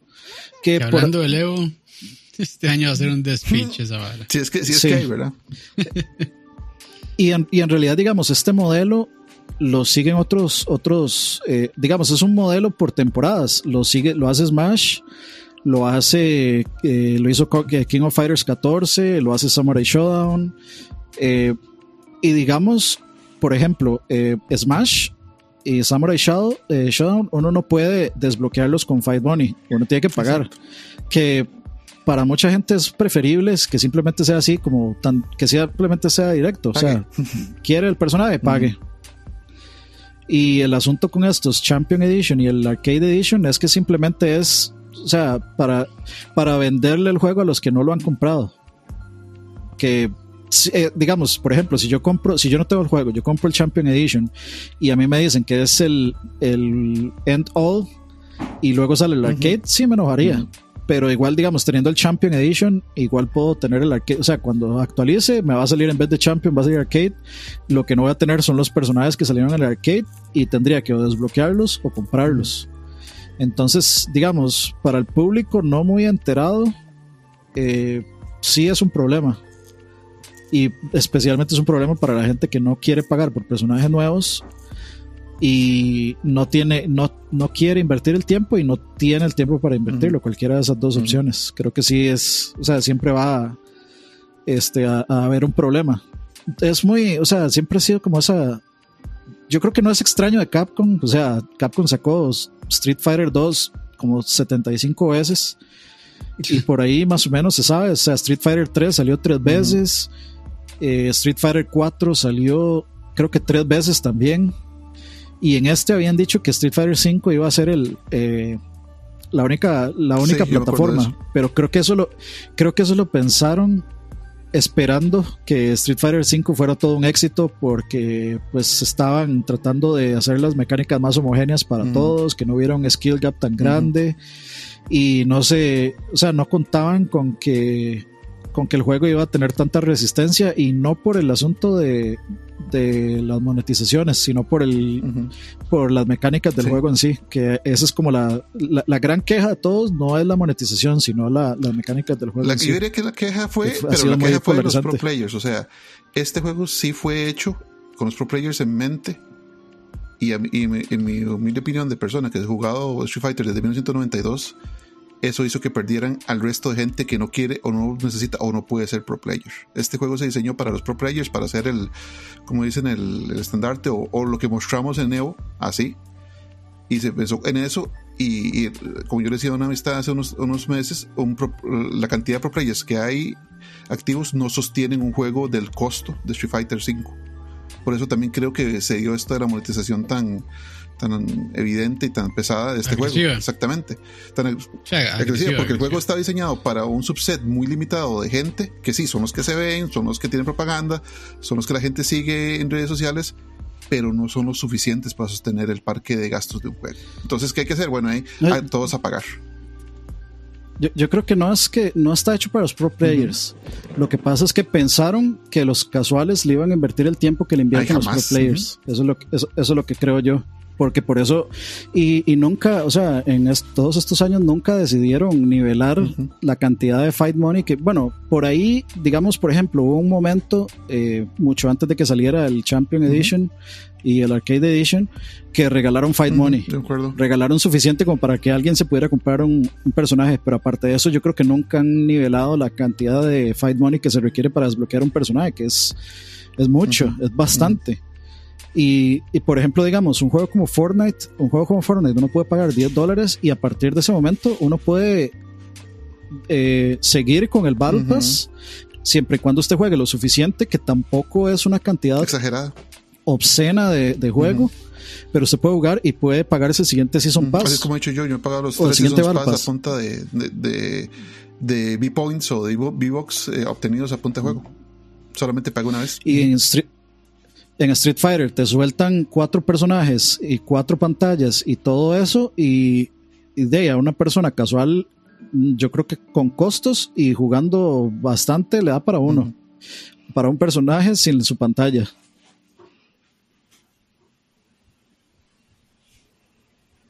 Pero Sí, bueno, estuvo eh, profundo. creo que no vale la pena jugar Street Fighter 5. Eso es esa es la conclusión a la que llego yo. Y a- No. a, mí, a, mí me, y a mí me duele porque a mí sí me gusta mucho y me parece que es el Street Fighter con mejor música de los alfas. Uf. Sí, no, la música, de, de lo poco que yo he escuchado del juego, está increíblemente Eh, de buena. hecho, en, en el lag de, número, de música número 4 o 3, yo puse una pieza de, Sí. de Street Fighter 5. Sí, sí, sí. Pero como dijo Ani, o sea, con solo este juego se llenan varios programas Sí, de claro, estos. Perfectamente. Y es que es muy buena música. Hasta, hasta los, digamos, los, los arreglos de la música de los de original de Street Fighter 2 Ujú. es increíble en este juego. Todas son demasiado buenas. Sí, en esto sí le metieron amor. Lástima, de verdad, que de, si fueran por ese modelo de negocios que creo que no los benefició mucho. Sí, y Creo, de- creo el- yo. No, o sea, realmente no he visto Ahí Saúl nos puede Eh, decir cómo ha estado. de ventas y Exacto, demás. está Street Fighter en las listas de ventas de, de Play. O sea, nos puede decir si No, ha no, estado en- definitivamente no le ha dado, no, no le ha ido bien. Yo creo que, o sea, tampoco le fue mal, pero muy probablemente tampoco Al llegaron a lo que a lo que ellos querían vender. Porque Street Fighter, bueno, es una franquicia enorme, enorme. Si no Pero- la más grande de, de Fightings. Bueno, te- Entonces, tengo un- pues, Tengo un dato aquí, aquí tengo el dato. Ah. Vamos a ver, dice eh, Street Fighter 5 finalmente sobrepasa a su predecesor en números de ventas, eh, a menos que se cuente todo el contenido de expansiones de Street Fighter 4. Entonces No dice, me queda claro. No, no me dieron cantidades, sí, gracias. ok, dice, dice Capcom Platinum Fighting Games eh, a junio de 30 del 2019. Eh, de quinto Street Fighter 2 con 6.3 millones, 12 Street Fighter 2 Turbo 4.1 millones y de 14 Street Fighter 5 con 3.7 millones, 16 Street Fighter 4 con 3.4 Y el tren ni millones. aparece en la lista. Y ¿verdad? eso fue el año, el Sí. 3. Eh, vamos a ver, Street Fighter Alpha 3, un millón apenas. Super Street Fighter 4 Arcade Edition, uno- 1.1 millones. Ultimate Marvel vs. Capcom 3, 1.2. Super Street Fighter 4 3D Edition, 1.3. Marvel vs. Capcom Infinite, 1.3 millones. Sí, Sí, qué pecado. Y para mí es el, el mejor Eh, Street Fighter todavía. no, no lo veo. No, ni siquiera, no, no lo veo Ni en la lista. en la lista. Es que obviamente esta lista brin- brinca, brinca un montón, pero, Sí. pero sí, o sea, no, no le fue muy bien y lástima. Es que Sí. tu- tu- tuvo ese problema de, de monetización y el y digamos la disidencia enorme que hay entre los profesionales que el- en realidad al final los profesionales son los que tienden a mover digamos Opinión. em, mer- mer- mercadotécnicamente el juego en demasiados de los casos Eh, ellos son los que si, si o sea influencian claro. terminan influenciando la opinión si, si, si los más relevantes Daigo o Justin. Wong o, o alguno de ellos opina que que el juego es X, de eso va obviamente a influenciar pues a, a los consumidores. Y ha habido mucha disidencia con ese juego. Uno lo Sí.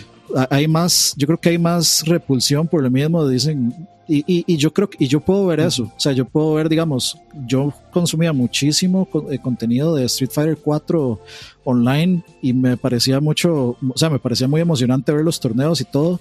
Y sí siento que ver, o sea, como espectador, ver el 5 es menos emocionante. Entonces, yo puedo entender esa, esa queja, digamos. Sí, pero bueno, ahí. lamentablemente, la verdad, que, que haya sido así. Y sí me llama mucho la atención cómo va a ser el Evo de este año. Porque lo van a hacer en línea y ya imagino la cantidad de gente, la cantidad de rage quits y cosas así que ay, me sin la Smash. conexión y no sé qué. Sí. Sí. Bueno, No, y, por- y- y los más seguro van a tener que poner una camarita, güey, Sí. para estar viendo los más pelear. Que no estén y todo, truqueando y el nada de eso, y- genera la línea, entonces, bueno. No, y de, Yo creo hecho, que va a ser medio desastroso. de, de hecho, Street Fighter V lo sacaron de los torneos principales. Ahora es un exhibition, Ah, ¿en nada serio? más. Sí. De- de- Ah, o sea, lo, lo que hicieron, lo que hicieron fue poner dos de los mejores juegos eh, que se manejan online, que son Killer Instinct y Mortal Kombat 11. Que de, vamos a ver cómo se manejan. Pero esos dos juegos, Ma, ¿y- no, y esos juegos no, net- no existían. Y el netcode del netcode de Street Fighter 5 no está tan bueno. Bueno, de- No, es, un- ah, es una, bueno. es una de las grandes quejas también el netcode. De hecho, es al Sí, punto, bueno, al punto que digamos, es un fan sacó un, un hack, digamos, del netcode que mejoraba para los que viven en cierta área. Digamos, eh, si, si estamos los dos en la misma área, mejora muchísimo la estabilidad. Y obviamente Capcom se dio cuenta y por supuesto tuvo que parchear eso, ese problema.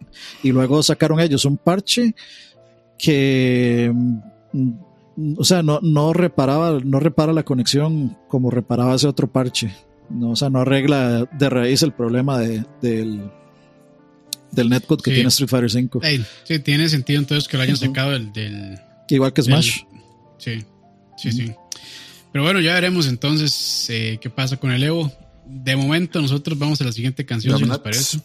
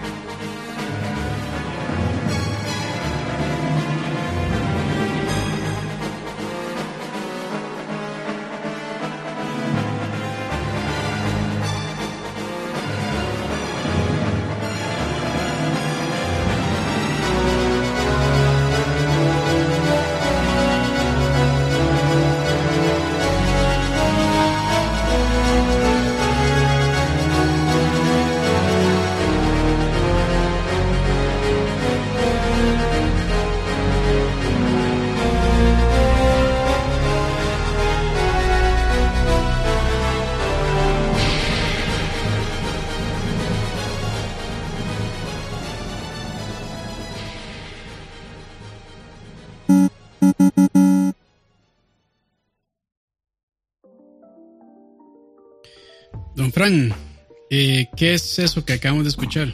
Bueno, esto es Apoplexy de Final Fantasy Tactics para el Play 1. Em, realmente, este, aunque este juego es de Square, el equipo que está detrás de este juego es un equipo de desarrollo que se llama Quest, que son los creadores de Tactics Ogre, que es básicamente el origen de ese sistema de juego. Square, bueno, Square como que le gustó mucho este sistema de juego para aplicarlo al, a su mito y a su a sus historias de Final Fantasy. Y básicamente se trajo como a los tres miembros más importantes de Quest 3 de 4 a su a su establo. Luego este compró Quest. Y sí como dice Saúl en, la, en el chat hace falta un Final Fantasy Tactics porque después del de Play 1 y dos que hubo uno para Game Advance y uno para Nintendo DS esta franquicia no se volvió a ir y lo, y lo que es bastante extraño porque tuvo un bastante éxito, al menos en América. Em, el sistema de, tácticas por turnos, sé que digamos puede ser un poquito o considerarse un poquito viejo, porque básicamente. se llama Fire Emblem. y de hecho, Fire Emblem básicamente se volvió el estandarte de ese, sistema de juegos porque básicamente Square ha dejado y Tactics botado. No tengo idea por qué, porque, digamos, al menos el, los Tactics que, sacó son juegos muy refinados, juegos muy bien pensados a nivel de jugabilidad. Sin embargo, si no han jugado Tactics o si ya han jugado en Tactics y, como dice Saul, les hace falta jugar algo, busquen Tactics Ogre. Que salió Campos, usted si no tiene temor de Dios, Mae. Porque hacer ese comentario fue echarse encima a las dos, dos comunidades bien tóxicas, mae. Me vale un carajo. La de Tactics. Ya, me he echado a la comunidad de PlayStation y a la Xbox y aquí sigo vivo y de pie y parado también. No me ha pasado nada. Bueno, yo creo que en general se dejaron de hacer esos, en general se dejaron de hacer esos juegos porque Nintendo tampoco los o bueno, los que hacía Nintendo tipo Golden Sun también que no eran exactamente eso, pero sí tenían un de cierto derivado de, o sea, el, modo de combate era más o menos así, tipo Tactics. No, no, Golden Sun es un RPG JRPG común y silvestre. Y yo me acuerdo que era así como, medio Tactics. Lo que, pero lo que sí dice este el de o sea, Fire, Emblem fue el que el, de ese tipo de juegos que sí evolucionó, ha ido evolucionando un poquito y es el que se ve. Pero, y bueno, Cristian Plata dice también los de Disgaea, de la gente de Nipponichi. Pero sí, digamos, la combinación, y es que esto, esto sí es cierto, o sea, la combinación del, del mito de Final Fantasy, de sus personajes, de sus jobs, de sus summons, con, con, el engine de Tactics Ogre, o sea, fue una cuestión súper pensada y el juego es muy bueno. Que la historia parece, para mí parece un toque rebuscadilla con hacerla muy política, o sea, con querer jugar mucho de, de cuestiones como el príncipe de Maquiavel y todo eso, tal vez no era necesario hacerlo tan excesivamente y artificialmente profundo pero los personajes están muy bien hechos. El mito es gigantesco. Uno se pone a leer todo lo que ellos cuentan en, Final Fantasy Tactics, solo en las partes de ayuda y en las partes de, de lore, y son horas, de horas, de horas de, de, de construcción de ese mundo imaginario que está bien hecho, tal vez un poco pesado, tal vez la parte política está un poco pesada, pero es increíble el trabajo que se llevó en eso y que muy probablemente ni la mitad de gente lo leyó, porque es muy, muy, una cantidad exagerada de lore que tiene ese juego. Recomendadísimo, no jueguen el, el juego de la versión de PSP porque es horriblemente lerda cuando carga ciertos ataques. Hay que meterle un parche para que se juegue decentemente, pero después de eso, The War of the Lions es una versión muy interesante y muy buena, pero es mucho más fácil que puedan conseguir el de Game Boy Advance, el Tactics A o el de, o el de DS, el Tactics A2 que son tal vez un poquito más livianos y que son este, tal vez por eso más fáciles de, arrancar y de jugar, porque Tactics, el de Play 1 es un poco pesado.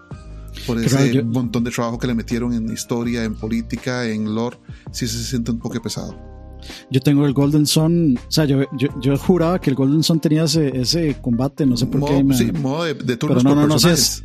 Pero no, sí, sí, sí, es, es como más normalón, más JRPG, cierto. Pero no sé por qué tenía, tenía esa memoria de que Golden Sun era así como Tactics. Y hay, otro que creo que sí es así como Tactics, pero ay, ¿cómo es que se llamaba? Que tiene como una. Bueno, es igual con. XCOM. no, sí, XCOM básicamente es, es, así. Tactics. Exacto. Es un Tactics moderno. Eh, no, Eh, Correcto, correcto. Como- eh, bueno, XCOM, XCOM viene de los 90, pero sí, de, tomó mucho de, del Tactics. Pero la fórmula Eh, es Square lo único sería- que tiene que darme es un Parasitive nuevo, maldita sea. Va- Vaya, juegue el, el tercer cumpleaños otra vez. Más si no se viera tan re feo. Pero Estoy con XCOM el- la evolución está en el Mario y, y Rabbit, ¿cierto? ¿O es una simplificación? Mario Wright, sí, sí, sí, Mario Wright es una simplificación de Tactics. Sí, sí, sí. Yo estoy intentando acordarme cómo. Valkyria Chronicles es el que yo estaba intentando acordarme. Ah, sí, ese sí es, como usted lo dice, y es Sí. de, de Sega, ese sí es puro Tactics con un poquito de combinación de horas de real time, pero sí es, sería como lo más moderno que uno puede tirar del lado de que, de que no sea, como dice Christian, o, o los juegos de Nipponichi o Fire Emblem. Y eso es lo que hay, porque el, género sí ha venido un poquito a menos. La, gente no, obviamente, tal vez prefiere el, aspecto real time de muchos juegos de estrategia. Sin embargo, yo sí le considero que, que todavía tiene mucho valor el juego esto por la facilidad para jugarlo, por- porque es básicamente es un juego, un juego que usted puede llevar a su ritmo. En los juegos de estrategia real time, usted va al ritmo de la máquina. Yo, yo juro- de hecho, a mí hasta me sorprendió que sacaran una secuela de Valkyria Chronicles, porque, bueno, el primero ¿Hay salió en? PSP, creo. El prim- y luego lo portearon. eh, no me acuerdo si, fu- si fue a Play 3 o a Play 4. Bueno, por- pero me sorprendió que sacaran uno porque, o sea, no, nunca noté yo que el juego tuviera algún. O sea, fue un éxito en la crítica, pero nunca noté yo como que fuera muy. Las ventas fueran tan relevantes como para una secuela. Pero eh, afortunadamente sí sacaron una secuela y era multiplataforma. Sí, sí, eh, de hecho, hay, hay cuatro juegos. El, el último salió hasta en Switch y de todo. Entonces, el, el 1 y el 4 están en Switch y está para absolutamente todo sobre la tierra y parece que son relativamente exitosos. Sí es. Pero bueno, ahí lo tienen. Entonces, eh, siempre Frank trayendo eh, franquicias muertas. Bueno, franquicias muertas no. Bueno, sí, medio muertas, Ese medio abandonadas, digamos. sí, ¿no? abandonadilla. Sí, Géneros sí. abandonados. Géneros abandonados, sí, sí, sí. Eso es todo bonita. Pero bueno, ¿les parece si vamos a la siguiente canción? Yep. Émole. Que, que bueno, ahí está. Es, es este de la misma calaña lo que acabamos de escuchar. Sí, de hecho. Vámonos.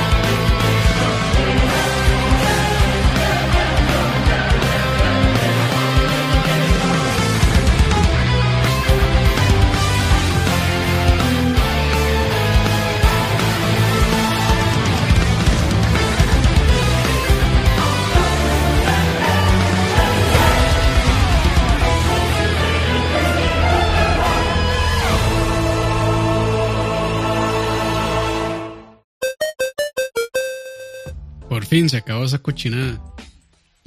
¿Cómo, cómo, bro? Más Leo, para la próxima, por favor. Qué falta, qué falta de Dios en su corazón, mae, decir eso. La verdad. No, Leo, para una, la una pregunta, una pregunta. Mae, ¿usted me puede explicar por qué este es el juego más bonito con las peores texturas de la historia? Mae, porque todo, todo se lo invirtieron en, en la música y en la, en la ¿cómo se llama? Eh, En la Los digitalización cinemas. de los personajes principales. Ahí, se lo, ahí le Ay. metieron toda la plata. Ya hablando, hablando en serio, pues Sí, este sí. juego no es un 10, a pesar de que yo lo amé. ¿Cómo, cómo? Uf, No, este juego Mae, no- Leo, no, lo van a pichasear, mae. Ahora llegan a su casa a pichasear. ya lo Sí, odia sí. Saúl de viaje. Este juego no es un 10 porque en realidad para mí se me hace once. inadmisible que un juego que lo que lo digamos que lo partieron en capítulos y que y tiene todo un Blu-ray de tamaño, ¿verdad? de almacenaje tenga problemas tan fuertes en ciertas en, ciertos escenarios, ¿verdad? y en ciertos eh, assets de, del mundo. Yo entiendo perfectamente que el contenido que tiene lo vale, no, no me estoy quejando. En realidad, el gameplay para mí es un 10. el- la música no puede ser más perfecta. Eh, tiene muchos elementos nuevos, sin embargo, respeta la raíz, ¿verdad? Por eso es un remake y es el, el mejor remake. A un punto que para mí, este debería ser el estándar que deberían seguir todos los remakes de aquí en adelante. Ahí te- Vale, tengo, que, tengo decir que ese estándar lo, pu- lo impuso Shadow the Colossus, pero Sí. estoy de acuerdo. Ahí, sí. Ahí, ahí rápidamente para Saúl. Sarcasmo, papillo. Ya. Ahí, sigamos. Sí, sí, o sea, Saúl, no, no, está, no, no estamos se- no se buscando... triguere, mae, no se triguere, por favor. Y no, estamos buscando justificar. O sea, yo creo que desde ya, y yo apenas voy por... eh, después de pasar la- las batallas del Coliseo y vencer el Demon House, eh, yo estoy seguro que va a ser mi juego favorito este año. Pero no puedo darle un 10 porque, o sea, es inadmisible que el juego salga en ese estado, digamos. Sí. Falta de quality Sí, control los- es eso. Sí, no, o sea, sea o no sea un bug, me, me vale un carajo. O sea, el juego en parte se ve muy mal. Y sorry, mae. O sea, si, si no le gusta que digan la verdad, pues. O sea, hay que, hay que ser justos. O sea, sí. a mí personalmente, eh, digamos, el juego tiene la suficiente dirección de arte para que uno disfrute demasiado el juego y, y se vea suficientemente bien. Pero ese, ese problema de las texturas es muy obvio y, y, sí, es, y sí distrae, la verdad. O sea, sí distrae bastante más después de saber que las texturas HD correctas están ahí y, y que es que el juego tiene un bug que no las está jalando. O sea, Sí. quiere decir que la full calidad de mi juego está atrapado eh, por un problema de programación que O sea, tuvo que haber sido corregido antes de que saliera. Exacto, Sí, falta fue falta optimización. Falta Sí, o quality sea, eso control. ya, lo, eso ya lo sabíamos, pero sigamos, ya no discutamos más de eso. Igual yo voy, voy a jugar este juego en la mejor versión que va a ser la de PC. Muchas gracias. Sí, de, de hecho, sí, seguro que sí va a ser la mejor versión. Ya, sí, para que le siga oliendo a los, a los Si, es, si, es- si, si Square no la arregla, la va a arreglar un fan al final. Exacto. La vamos a odiar. Ahí, para que les dure a los Onigers. Eh, siga, Leo, siga. No, no, Échale, ya amor. dije, ya dije todo lo que tenía que decir. Es eh, eh, este año tiene muy buenos soundtracks en, en los juegos. La verdad es que tanto el de Doom como este, como el de Persona Royal, wow. O sea, tenemos mucho de dónde agarrar. Pero este, además de todo, ¿verdad? Eh, fue compuesto, obviamente original, la parte de Nobuo Matsu, que también sirvió como supervisor. Y los arreglos para esta nueva versión fueron de Masashi Ha- Hamautsu y Mitsushi Suzuki. A mí sí me, me- me hace feliz. eh, la existencia de este remake me hace feliz porque ahora tenemos una versión remasterizada de, lo- de, de la música del juego con guitarras eléctricas. Que, digamos, mi, mi- mi música o mi versión de la música de Final Fantasy favorita era el soundtrack de Advent Children, por lo mismo. Eso- porque te- Eso te iba a mencionar, digamos, esta, esta canción para mí, cuando yo la estaba escuchando al mismo tiempo que estaba en la pelea, fue el equivalente de la primera vez que escuché el arreglo de Advent Children de One Wing Angel. Sí, esa, esa es mi, esa era mi versión definitiva de One Winged Angel, digamos. Sí, Y de ahí, supongo que cuando lleguemos a esa parte en, en el remake, pues eh, no- quién sabe qué escucharemos. Tal vez la reutilicen, tal vez la recompongan, la, la arreglen, pero ya veremos. Hay O sea, ahí en el chat hay una muy buena pregunta que bueno, creo que muchos ya se la han hecho y me parece que es está interesante discutir, tal vez no aquí, pero en otro momento. Que si, para ver quién fue que la hizo, Anthony, Anthony. dice, es justo que cobren 60 dólares por cada parte. Para mí sí. Sí, sí. El, el El, juego tiene contenido extra que tiene y el trabajo que ha llevado ese juego justifica perfectamente los 60 dólares. Hasta que no arreglen ese bug de las texturas, no. Punto. Usted no lo va a jugar, usted no lo va a jugar hasta que no salga en PC, mae, entonces no importa. Y a 40 dólares probablemente. Sí, exactamente, digamos. Sí, es que ese juego, ese juego no se, no tiene producción de menos de 60 dólares, digamos. No, no, Ah, o sea, no, no, no, no, eso es, eso es un triple A en, en toda su En toda su extensión. potencia. todo el contenido, todo, todo el, el, digamos, el, tanto el gameplay, el juego, el con- nivel de contenido que tiene justifica perfectamente ese precio, la duración. O sea, O sea, dura mínimo 50 horas. O sea, Sí, Se hay, pagan, hay se juegos que un Uncharted Sí, sí, dura sí. mucho menos de eso. sí. correcto. Si, si miden, o sea, hay mucha gente que de hecho solo mide la, digamos, si el valor de un juego está correcto por la cantidad de tiempo. Eh, ya, ya con 50 horas Ya está pagado. se rejustifica, pero por muchísimo. Ujú. Y es súper sí, entretenido. no lo sentí súper, no lo sentí esforzado en ninguna parte. No, y, O sea, y- yo- y yo el no- lore yo no lo he expandido jugado. es demasiado bueno también. O sea, está muy bien contado y, y no, o sea, no se pierde nada del original, pero yo no lo he terminado. Ya dije por dónde Sin iba y spoilers, por, favor. evitemos spoilers. Sin spoilers. Ok, ok. Uy, en especial el final. El final es algo increíble. Más la parte donde llega y matan a Tifa. Tome. Siga hablando. Eh, no, ya. Pero no, este, recomendado entonces. Recomendamos Final Fantasy VII Remake. Eh, el original, yo iba por el. Como empezando el tercer disco, la primera vez que lo jugué, y porque no era mío, me lo quitaron y llevaba como 75 horas más o menos. Entonces el original, unas 100 horas, digamos, 80, Sí, el 100 original horas. bien Sí. largo también. Sí, Pero sí. no, no me acuerdo. Cuando lo terminé, no me acuerdo cuánto era. Me acuerdo de esa vez porque lo que recuerdo es el odio que sentí cuando el madre me dijo, "Ma, devuélvamelo. Y yo, pero de ahí mal. pa-".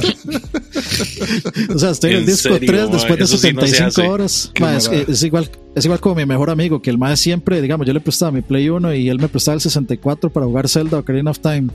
Y siempre, siempre llegaba cuando yo iba por el templo del agua y me decía, ma, eh, eh, páseme el 64, porfa. Y yo, ah, como mierda. culera.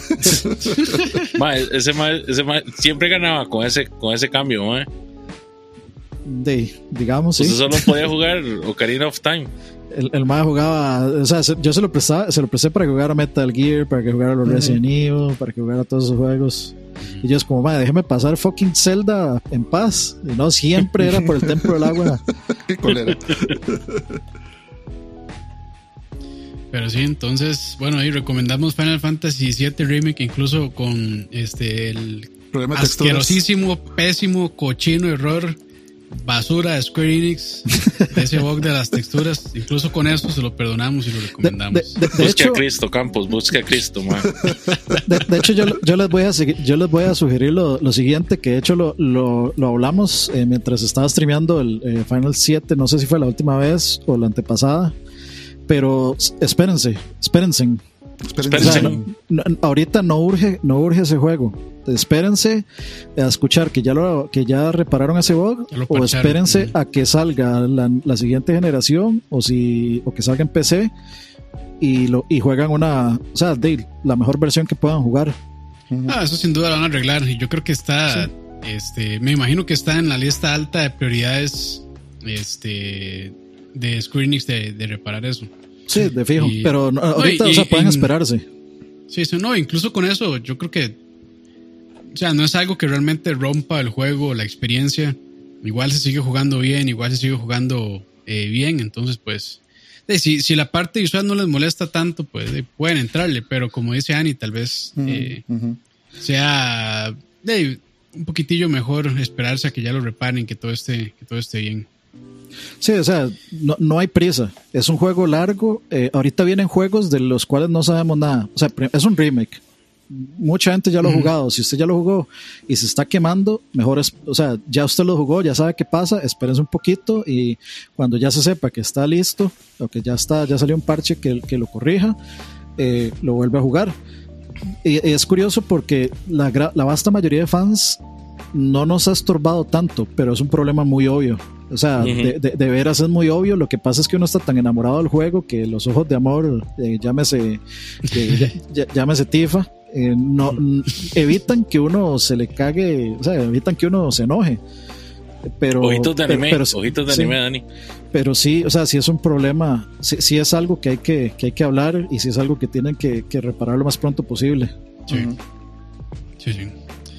Pero bueno, entonces, este, ya cerca de las dos horas y media, vamos con la última canción para ir cerrando. Listo.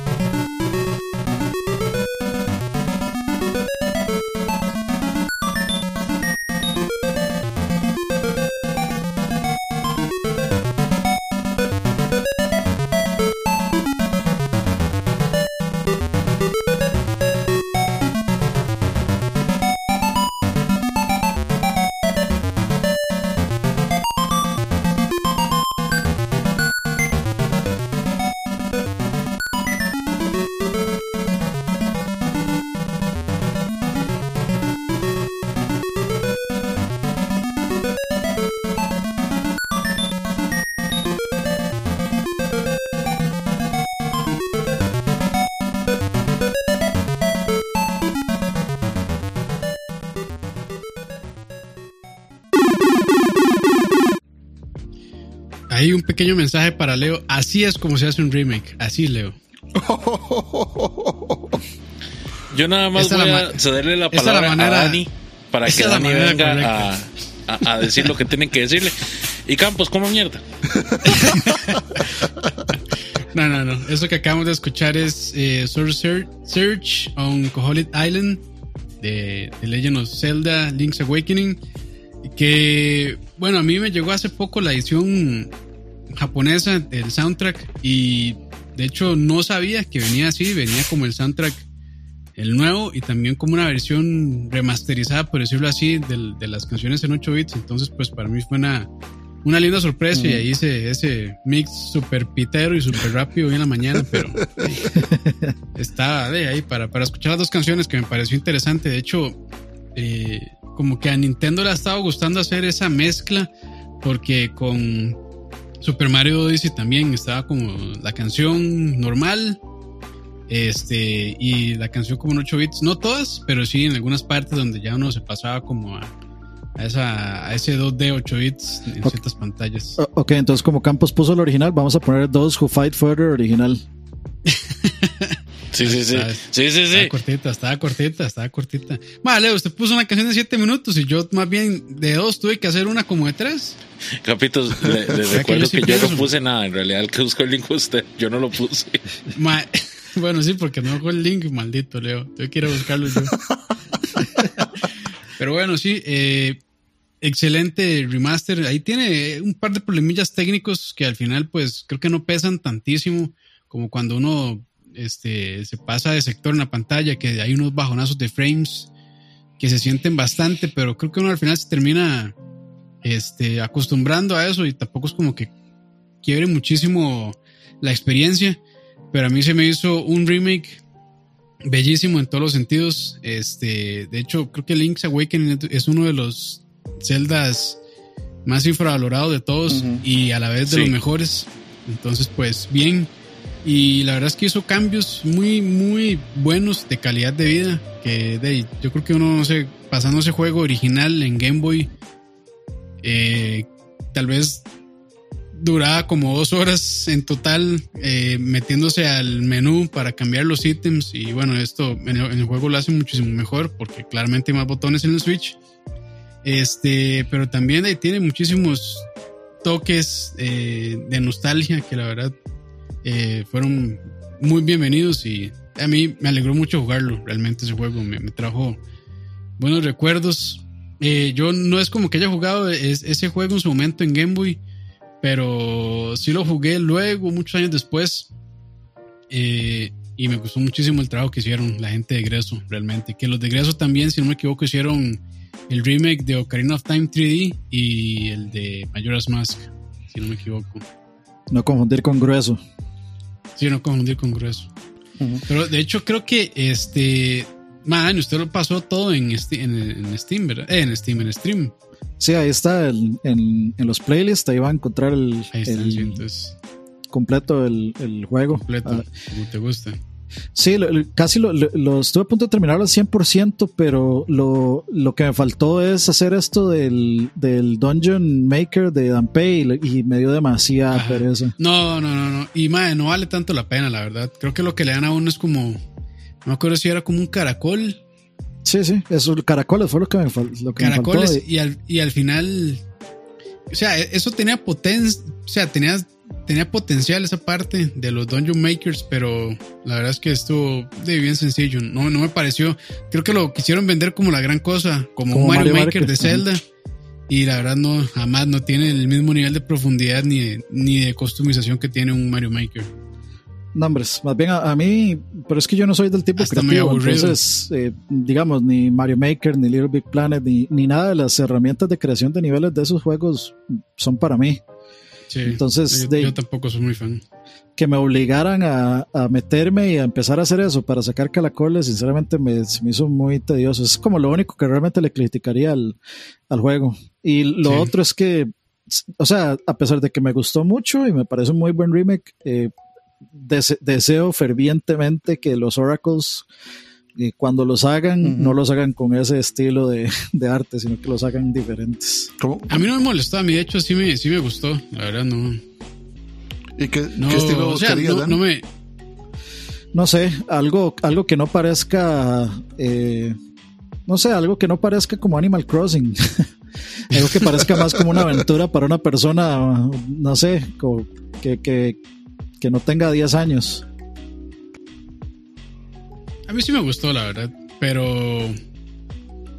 O sea, tampoco soy el gran fan, pero sí me parece bonito. Sí, sí me hace que se ve muy, muy bonito, la verdad.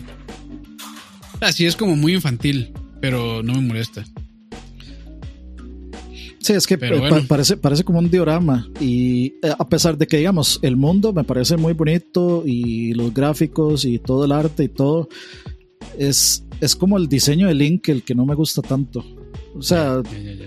Busco, busco un diseño un poco más eh, un poco más tirando a, a- a adulto, digamos. O sea, un diseño un poco más adulto, no tanto como más Breath pero- of the Wild, tal vez. Sí, sí, sí. O sea, es que. mm, O sea, sí, quiero que sea una abertura distinta porque al, al menos es, el final de Link's Awakening tiene un final muy interesante. O sea, es un, es un final un poquitillo, un poco agridulce. Y los arcos también sí. son juegos muy interesantes, especialmente porque, o sea, hay que pasarlos en cierto orden y todo. Hay que pasar uno y luego hay que pasar el otro. Y si lo pasa uno al revés, es, eh, cambia ciertas cosas.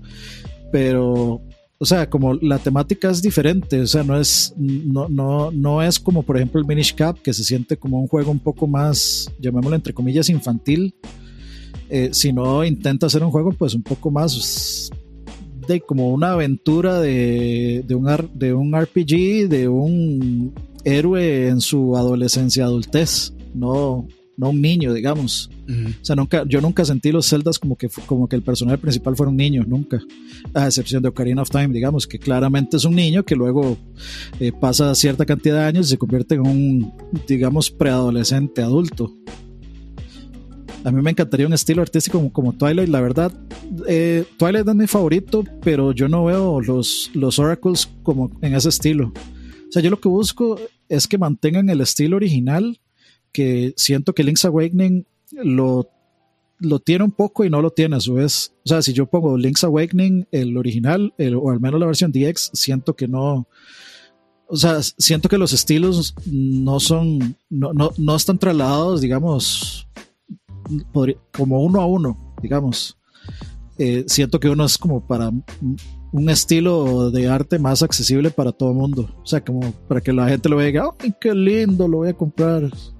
Se lo voy a comprar a mi hija. pues, vende, vende. Sí, sí, sí, eso, eso, eso es lo que vende, totalmente. Sí. Y seguramente van a hacer lo mismo para con, con los Oracles, pero me gustaría, me gustaría que tuvieran otro estilo artístico. Así es. Y bueno, eh, con esto llegamos al final del LAC 77 de Juegos y Música número 5. Pero antes de irnos, saludar a la gente del chat. Gracias por acompañarnos. Ricardo Marín, Juan Canúñez, Saúl, Cristian Peralta, JP, ZS, Carlos Martínez, Anthony CR, Cristian Villalobos. Hay que decir el ganador, de hecho. Eh, Naja, sí, sí, ya vamos a eso. Y bueno, un montón de gente que estuvo aquí pegados dos horas y media. Eh, muchísimas gracias. Y bueno, ahora sí, Dani, éntrele al ganador del An- Doom Antes que eso, Eternal. nada más quiero hacerles un comentario. Si Sí, JPS no, no es de apellido Miedo, Mae, ya no creo en nada en esta hora. Ay, ay, ay. bueno, hay, hay que nos El espíritu de sal del cuerpo de Leo, por favor. Saludos ahí a JP, yo lo conozco. Dice Saúl que cuando hay más, estos directos eh, sobre música son tuanis. No, no, ya la idea nuestra es de hacerlo por lo menos una vez al mes, tal vez. Nuestra idea, bueno, lo habíamos comentado, era hacer dos podcasts mensuales al menos, o sea, eh, uno cada 15 días. Y entonces la idea era, estábamos pensando si hacer un spoiler, que, o sea, que uno de esos podcasts fuera siempre un spoiler y el otro fuera uno de siempre de música. sí, Entonces, sí, sí. eh, como el pasado fue un spoiler, toca uno de, de música. Y en 15 Sí, días, igual hay que igual hay que retomar ahí como temas tal vez discusiones atemporales. de la industria. Discusiones. Sí sí. Pero Eh, sí ya ya ya veremos. Entonces sí para responder a Saúl sí va va a haber más. Y entonces no sabemos cuándo pero sí, sí va a ser más frecuente esperamos. Sí, sí, ahí, ahí tenemos cierta guía, digamos, de como qué queremos hacer. sí. Y, y no, Eh, el, el ganador, pues lo saqué eh, hace un rato y según esta paginita que saca comentarios, o sea, ganadores de los comentarios, dice que el ganador, y no sé si estará por ahí, es Golden Guiso. Golden Guiso sí por ahí lo vi comentando al puro principio no Sí. sé si todavía estará conectado pero Golden Guiso Eh, de, no tenemos manera de comunicarnos con usted, así que por favor, si está escuchando esto hoy o después, cuando lo subamos, eh, mándenos un mensaje ahí a Facebook. Para, ah, ahí Está está. linda. Ah, bueno, Está- perfecto. Perfecto. Escríbanos Entonces- ahí en Facebook para, eh, nos dice Para qué, qué plataforma quiere el, el juego y, y ahí coordinamos. Sí, sí. Y bueno, ahí Cristian dice que repitamos, que repitiéramos la mecánica, pero bueno, era comentar en el video pasado, bueno, el lag pasado de este del spoiler que hicimos sobre Doom Eternal que fue hace que como una o dos semanas, creo. Eh, sí, dos semanas, hace 15 días, creo. Sí, entonces, pues, sí. de hecho, hasta- hubo tiempo desde ese momento hasta hoy, hace unas horas que Dani sacó el, Resultado. el ganador, pero entonces, di, sorry, ahí. Igual, este, ahí probablemente más adelante hagamos algún terrifillo. Pero sí, Golden Guiso, por favor, eh, escríbanos en, en, en Facebook. eh, y ahí para comprobar que sea usted, por favor, correo y password de Facebook y de YouTube para Y saber de si es usted o no. Y foto de la hermana. No, ahora sí. Como hago, sí, ahí dice, bueno, sí, nada más ahí. a Facebook y ahí nos ponemos de acuerdo. El problema es que ahora yo no sé cómo vamos a comprobar que ese mae no sea otro porque como lo hicimos aquí en público. Ay, pero bueno, no, no sé. Bueno, ahí, ojalá que sean gente decente y no y no nos lleguen como cinco mensajes diciendo soy Golden Guiso, soy Golden Guiso. Es más, eh, no, no, le iba a decir que escribiera el nombre por aquí, pero No, lo que hace simplemente es No, que le, le no, no. piden que ponga un comentario en, el- en uno de los Slacks que ustedes soliciten en un minuto en particular. Y ustedes se lo mandan por correo, el, el- el programa específico donde ustedes quieren que comente y comprueban con eso. Así es facilísimo. No, no, pas- password, password. es, es- no es mala idea, sí. Sí, sí, sí. ¿Cómo fue? ¿Cómo Sencillo, fue? le piden a, a Golden Guiso que en un correo que ustedes mandan que comente en una hora en específico cualquier cosa en un programa en específico.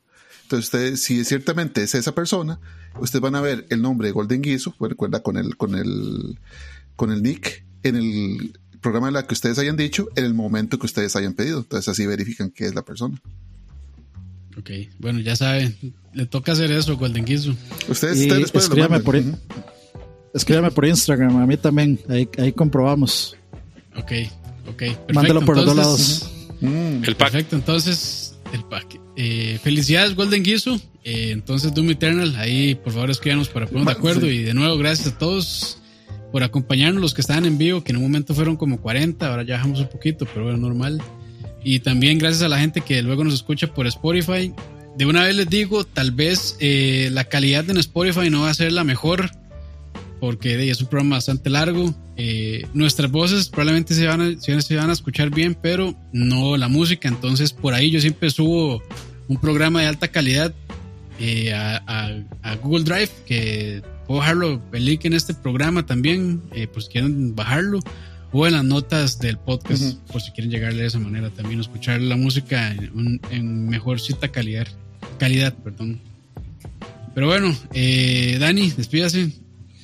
Eh, nos vemos muchachos, muchas gracias ahí eh, por acompañarnos, gracias por siempre conectarse y venir a este a compartir con nosotros, a comentar, a vacilar un rato. Eh, recuerden también que la otra semana pues está el evento este de, de Sony y eh, pues lo vamos a restreamear por acá, es a las 2 de la tarde hora de Costa Rica. Eh, El jueves, No me acuerdo, el jueves. es como 3 de la es 3 de la tarde México, Colombia y como 5 de la tarde Argentina, más o menos por ahí el jueves. Entonces, para que nos acompañen también por acá, ahí vamos a estar restreameando y comentando a ver qué, qué, se, qué se trae Sony con eso, a ver si va a prometer o si nuevamente nos, nos vamos a obstinar a la mitad, como siempre.